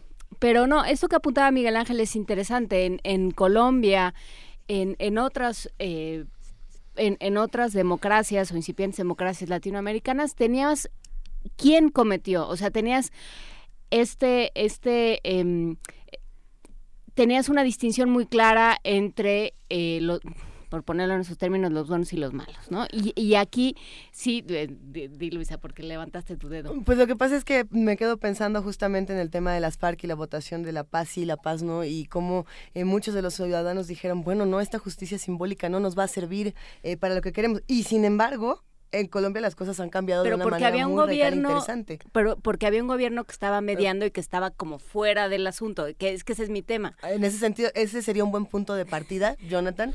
Pues, o sea, decir, la, la, se llame la silla de pensar o no se llame así, ¿es un buen punto de partida para nuestro país? Pues para reflexionar hay que tener información buena, ¿no? Uh -huh. Este, lo que pasa es que eh, tiene toda la razón Juan y todo lo que se ha discutido aquí. Bueno, pues si no sabemos qué, qué fue la causa que detonó ese homicidio, pues difícilmente podemos saber si fue, por ejemplo, eh, la delincuencia organizada, una riña callejera, este, vamos, quién sabe qué está Las pasando allá del afuera. orden haciendo mal uso ¿no? de la violencia. Exactamente. Bueno, y ¿no? eso sí encuentra a mis familiares. No, porque y, esa es la otra. Exacto, ¿no? Entonces, bueno, si no sabemos cuál es los, el móvil de los delitos, pues tampoco podemos dimensionar qué tan grave es este problema y atribuirlo a cada una de sus, de, sus, eh, de cada uno de los actores probablemente involucrados, ¿no? En, en, el cono sur es, es, es, es, es diferente en algunos países porque, bueno, pues mucho se debió a la dictadura, ¿no? Uh -huh. Y fueron los enemigos de la dictadura quienes desaparecían. Eh, eh, en otros casos, pues también tiene que ver la delincuencia organizada, como en Colombia, quizá Perú, eh, Bolivia, en fin, pero pues en México no sabemos bien qué está detrás de todo esto, ¿no? O sea, sí hay violencia ciudadana, no sabemos qué porcentaje de todos los homicidios son causados por la delincuencia organizada, si todos son ejecuciones o no. Y pues por esto eh, es, muy importante tener una policía o una, policía de investigación, un, cuerpo de forenses científicos que permitan justamente sabe eh, identificar qué fue lo que llevó a una persona primero a tomar esa decisión y segundo eh, eh, pues las características criminológicas de la víctima. ¿no? Sí, pero una policía de investigación que no tenga un ojo puesto en la elección del 2018, ¿no, Juan Salgado? Sí, eso es otra, eh, precisamente es otra decisión muy importante. Realmente si vamos a hacer a las fiscalías autónomas un, un, un, una, una entidad constitucionalmente autónoma debe tener una policía, debe tener un brazo armado, un, un poder autónomo. Realmente aquí tenemos pues una, una pregunta muy de fondo. Y en ese sentido, pues si ya estamos invirtiendo y además invirtiendo mucho dinero en las capacidades de investigación de Policía Federal, pues ¿por qué no de una vez eh, hacemos realmente una policía con todas estas capacidades, que, ahí está la policía científica, la policía de investigación, eh, digamos todas estas divisiones hiper especializadas de la Policía Federal, ¿por qué no finalmente logramos que estas policías sean las responsables, eh, las titulares de la investigación delictiva y que el Ministerio Público y las fiscalías, eh, tanto en el ámbito nacional como estatal, dejen de tener policías. Porque mientras permanezca eh, con, esta relación orgánica con, con, la fiscalía, pues evidentemente vamos a tener una cantidad de vicios muy serios en el, en el proceso. Entonces, eh, sí es una reforma que, que, que viene muy de fondo y que realmente pues tenemos que pensar en una policía que no solo sea procesal como actualmente se está se está desarrollando, sino que además tenga capacidades independientes de investigación. ¿Y a quién le toca esta esta reforma? Le pregunto a los dos ya para ir cerrando esta esta conversación. Juan. Ay, sí, qué fácil. Bueno, eh, por, supuesto que tenemos todavía pues eh, una revisión muy importante por parte del legislativo, pero también, eh, digamos, la experiencia internacional nos habla de un papel muy importante del Poder Judicial. Mientras no tengamos un, un poder judicial, digamos, que lleve hasta la Suprema Corte casos importantes y que a partir de eso pueda poner límites y, que se pronuncie sobre temas de autonomía, pues realmente eh, vamos a seguir atorados. Ahora, el Poder Judicial es como un Dios sin manos, no funciona solo, se tienen que adjudicar los casos y para eso se requiere que la sociedad civil litigue los casos, vaya hacia arriba en el proceso judicial y que todo este litigio estratégico finalmente lleve a pronunciamientos de la Suprema Corte. Entonces necesitamos más actuación, sí, de los otros dos poderes, pero también, por supuesto, de la sociedad civil. Jonathan. De acuerdo, yo creo que lo que pasa es que muchas veces eh, eh, la separación de poderes pues parece que los desvincula el uno del otro, ¿no? Yo creo que aquí también es un esfuerzo en conjunto del Ejecutivo, el Legislativo y el Judicial para justamente mejorar estos procesos, acompañar a la sociedad civil, ¿no? Y, eh, también aquí tiene que ver mucho con la, manera en que se comunican las cosas también, ¿no? La, ciudadanía parece ser que no está muy involucrada en este tipo de temas, por muy buenas razones también, ¿no? Sin embargo, yo creo que también hay, que encontrar los mecanismos eh, democráticos para vincular justamente a la sociedad con, los tomadores de decisión y, y, de esta manera tomar, este, pues impulsar, ¿no? Tener, tener, si no hay la presión ciudadana, pensando en este sistema de, incentivos, de yo voy a votar por ti si haces bien tu trabajo, bueno, pues entonces integrar más a la ciudadanía en la toma de decisiones. ¿no? Oye, ya me quería poner a hablar del Sistema Nacional Anticorrupción, pero probablemente tenga que ser para otra ocasión. En, ese sentido, entonces, ¿qué tendríamos que estar atendiendo los ciudadanos y qué tendríamos que estar escuchando y criticando a partir de julio 3 a las 9 de la mañana con 47 minutos, Juan Salgado? Bueno, sí, por supuesto que hay eh, varias eh, cuestiones que cruzan con el nuevo sistema anticorrupción, porque hay una parte ciudadana que, que, tampoco se activa sola, es decir, que sí requiere de mucho monitoreo, de mucha vigilancia, de mucha participación. El mismo sistema eh, como tal y la misma la nueva ley general requieren, por supuesto, de una ciudadanía activa, vigilante, que, que tome cartas en el asunto pero vamos, la corrupción es una arista, digamos, de este problema más grande. Y en ese sentido, pues eh, se requiere que los ciudadanos nos informemos más del el proceso eh, en términos de cómo actúan las procuradurías, de, cómo eh, generan, sistematizan, difunden su información, que nos pronunciemos y que pues tratemos de hacer llegar la voz a nuestros legisladores, que tenemos pues muy poca costumbre en México de que como ciudadanos nos comuniquemos por las personas que votamos, a veces ni sabemos quién es nuestro legislador y que le, le exijamos cuentas en términos de estas importantes decisiones. Sí, que no nos quedemos con, con estas notas que, que se nos van que se nos van acumulando, ¿no? O sea, este este informe Pusimos un pequeño audio, pero es mucho más extenso que ello. Lo vamos a compartir en redes y es eh, y es enorme. Sí, gracias a Toño Quijano que hizo eh, que recogió los audios, pero ahí está, digamos, eh, o sea, nos van a seguir sumando, ¿no? Y, y, y se van a ningún lado. Y si, y si estamos contando una un un siniestro con un, como un un muerto, pues claro que no vamos a tener ni responsables, ni cifras claras, ni nada claro, ¿no? Y si no queremos investigar, pues menos todavía. Muchísimas gracias, Jonathan Furcifer de México Evalúa, muchísimas gracias, Juan Salgado del CIDE, por estar esta mañana con nosotros, este, y vamos, vamos a navegar, ¿no? No tenemos música por ahí. Gracias, Jonathan. Gracias. a ustedes, buenos días. Gracias, Juan. Buenos días, que estén muy bien. gracias. Tenemos regalos precisamente de la producción de Radio UNAM, regalos sonoros. Esto es de la Biblioteca Digital de la Medicina Tradicional para que veamos todos eh, un poquito de lo que es. Alix Talab.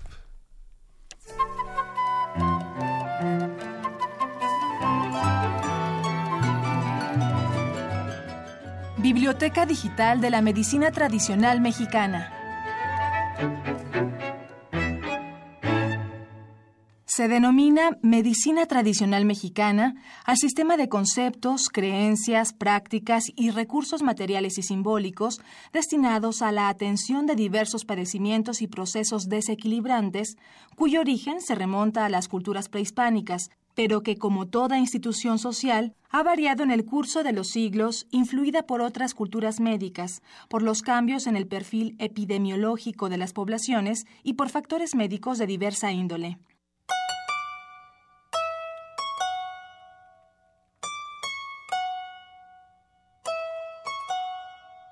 Doctor Roberto Campos Navarro. Generalmente el discurso médico es el médico es el único que sabe de medicina, el médico es el único que sabe de curaciones, el médico es el que debe de hacer las cosas. Todos los demás son empíricos y todos los demás son ignorantes. Y por tanto, no hay que hacerles caso. El conocimiento popular ese no vale. Entonces, bueno, el cambio que estamos estableciendo ahora es un cambio para aceptar una realidad cotidiana. Por fortuna, este año la Facultad de Medicina ha implementado por primera vez la asignatura de antropología médica e interculturalidad en salud, precisamente para que a los muchachos les platiquemos de estas cosas. Por supuesto, esto ya se venía haciendo desde Plan de Estudios 1985. Se metía la antropología médica dentro de Historia de la Medicina y pero ahora digamos que ya se oficializó en el sentido de, de que ya aparece como una materia, una asignatura separada de la historia de la medicina, de la ética, aunque formamos parte del mismo departamento. Considero que esto es muy importante porque los muchachos entonces van a aprender que no solamente la medicina que están aprendiendo en la Facultad de Medicina, sino que existen otras prácticas médicas que algunas de ellas son importantísimas porque se ejercen en, en todo nuestro país y que hay que convivir con ellas, hay que coexistir con ellas y hay que respetarlas. Hay que tener un comportamiento de respeto hacia nuestros pacientes, a las familias y de los conocimientos que ellos tienen, cosa que generalmente no nos enseñan en las escuelas y facultades. Entonces esto es un cambio importante, es un cambio relevante, eh, donde nuestra Facultad de Medicina pues nuevamente va a ser prácticamente la primera en México que establece interculturalidad en salud. Es decir, no podemos vivir en esta disociación y en este no reconocimiento a la cultura que tenemos de muchos años, que es la cultura mexicana, es nuestra cultura. Cultura mexicana que viene de raíces indígenas, que viene de raíces españolas, de raíces africanas, pero también de otros eh, orígenes de, de, conformación de lo que somos como mestizaje. ¿no? Roberto Campos Navarro es doctor en antropología médica además de ser profesor universitario e investigador del Departamento de Historia y Filosofía de la Medicina de la UNAM.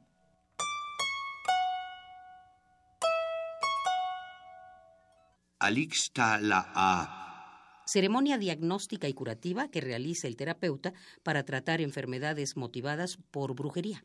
Biblioteca Digital de la Medicina Tradicional Mexicana. Alixtala, palabra de origen maya que significa buscar. Para comenzar la ceremonia, el especialista reúne los enseres curativos. Un cristal transparente, unas varas de Pitom Laab y de Tzabal Tetzabal Te, una vela, un huevo de gallina, copal, aguardiente y un tubo de carrizo.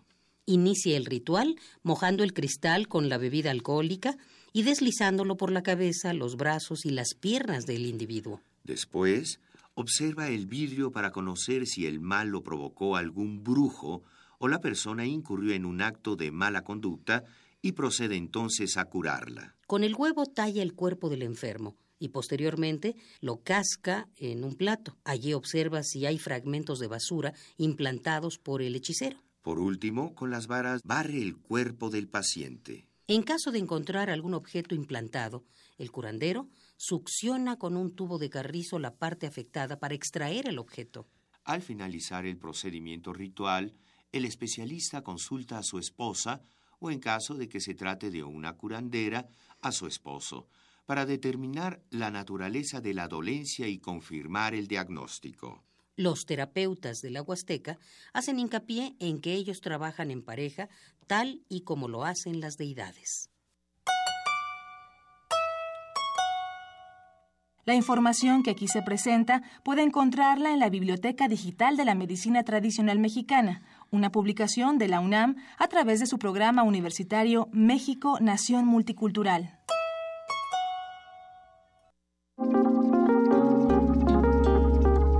Primer movimiento. Hacemos comunidad.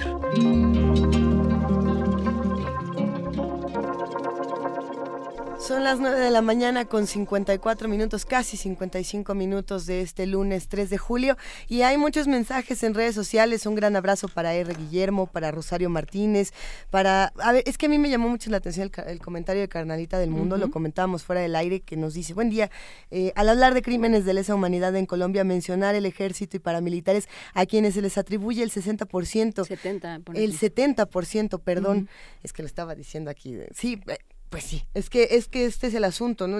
Y lo decía Juana Inés fuera del aire, lo que ocurre en Colombia, lo que ocurre, o lo que ocurría en Colombia, lo que está ocurriendo en nuestro país, eh, necesita mediadores para poder tener discusiones como estas, ¿no? Es muy fuerte. Pues sí, lo, lo iremos platicando, es un poco lo que hemos ido platicando con Pablo Romo eh, de, la, de la transformación positiva de conflictos, pero bueno, pues nada, nada es fácil, nada es indoloro, es, esto es tremendamente doloroso y pues eh, lo más lo más fácil es salirse y decir bueno pues es un problema así que barbaridad como tantos otros que hay pero pero es un problema que nos está comiendo desde adentro porque viene de un problema desde adentro de un problema de desigualdad de un problema de pobreza de un problema de injusticia y de inequidad que venimos arrastrando pues hace ya mucho tiempo. Y yo décadas, sin duda, Miguel. Y ahora los gobernadores quedan, eh, quedan exhibidos como parte de las consecuencias de los aparatos de justicia que ellos mismos administran y que eh, los cuestionamientos del doctor de Salgado y de Jonathan Furcifer señalaban la falta de autonomía de los poderes judiciales para poder tener credibilidad y legitimidad a la hora de analizar los conflictos. O el exceso, como sucedió en Nayarit, ¿no? De pronto este superfiscal, que todo, el, el fiscal Beitia, que todo lo resolvía, que no tenía a nadie en su equipo, entonces nadie, digamos, que, que lo tuviera vigilado, o nadie a quien le rindiera cuentas, y el gobernador pues, veía para el otro lado, y se están descubriendo una serie de nexos y una serie de malos manejos ahí con la administración de justicia de Nayarit. Pero bueno. Pues serán temas que vamos a ir discutiendo toda esta semana aquí en Primer Movimiento. También le mandamos otro abrazo a Johan, que por aquí nos estaba diciendo que la silla de pensar que si era Montessori o no, ya todos nos vamos a sentar a pensar eh, y a generar conocimiento. A Miguel Ángel Gemirán también le mandamos un abrazo a Quetzalcoatl y demás. Sigan haciendo comunidad con nosotros. Queremos despedirnos con la quinta canción de la curaduría de Edith Zitlali Morales, quien es subdirectora ejecutiva de la UFUNAM y le mandamos un gran abrazo. Estuvo muy, muy... Este, ¿Cómo, ¿Cómo poder decir esto? Estuvo muy buena la música. Muy fluidita. es que quería sacar una metáfora de el río y el pie que metes al... No, ¿Cómo era? Eh, Nadie se baña dos veces en el mismo río, como Herodoto. Herodoto, ese mismo. Pues nos vamos. ¿Qué vamos a escuchar para cerrar? Vamos a escuchar El Danubio Azul, una no de es las... Herodoto. Herodoto es el de la historia. No, era Heráclito, ¿no? Heráclito, el de los pies, el agua y el río y la mano y... Sí, Heráclito. Sus, sus, fragmentos, sus aforismos presocráticos. Ándale, bien ahí, pues venga. el Danubio Azul es una de las melodías más conocidas de Johann Strauss y el Danubio es un río que atraviesa más de 10 países de la Unión Europea y fue la inspiración para dar vida a lo que es hoy uno de los valses más populares en todo el mundo. Y una novela de, Claudio Magris que hay que, que hay que revisar ahora que están de vacaciones, muchachos. Sí, una de las más extraordinarias novelas de la literatura europea de los últimos años. Pues ya empezó. Y nosotros ya nos vamos. Gracias Juana Inés de esa, gracias Miguel Ángel Quemain. Muchas gracias, a, ustedes, nos escuchamos mañana. Esto fue Primer Movimiento. El mundo desde la universidad.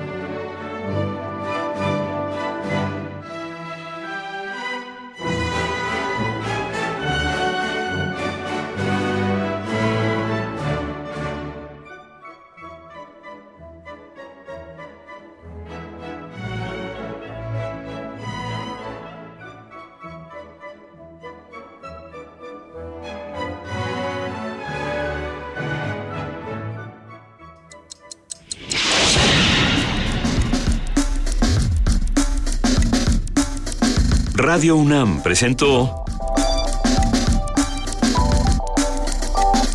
Primer Movimiento.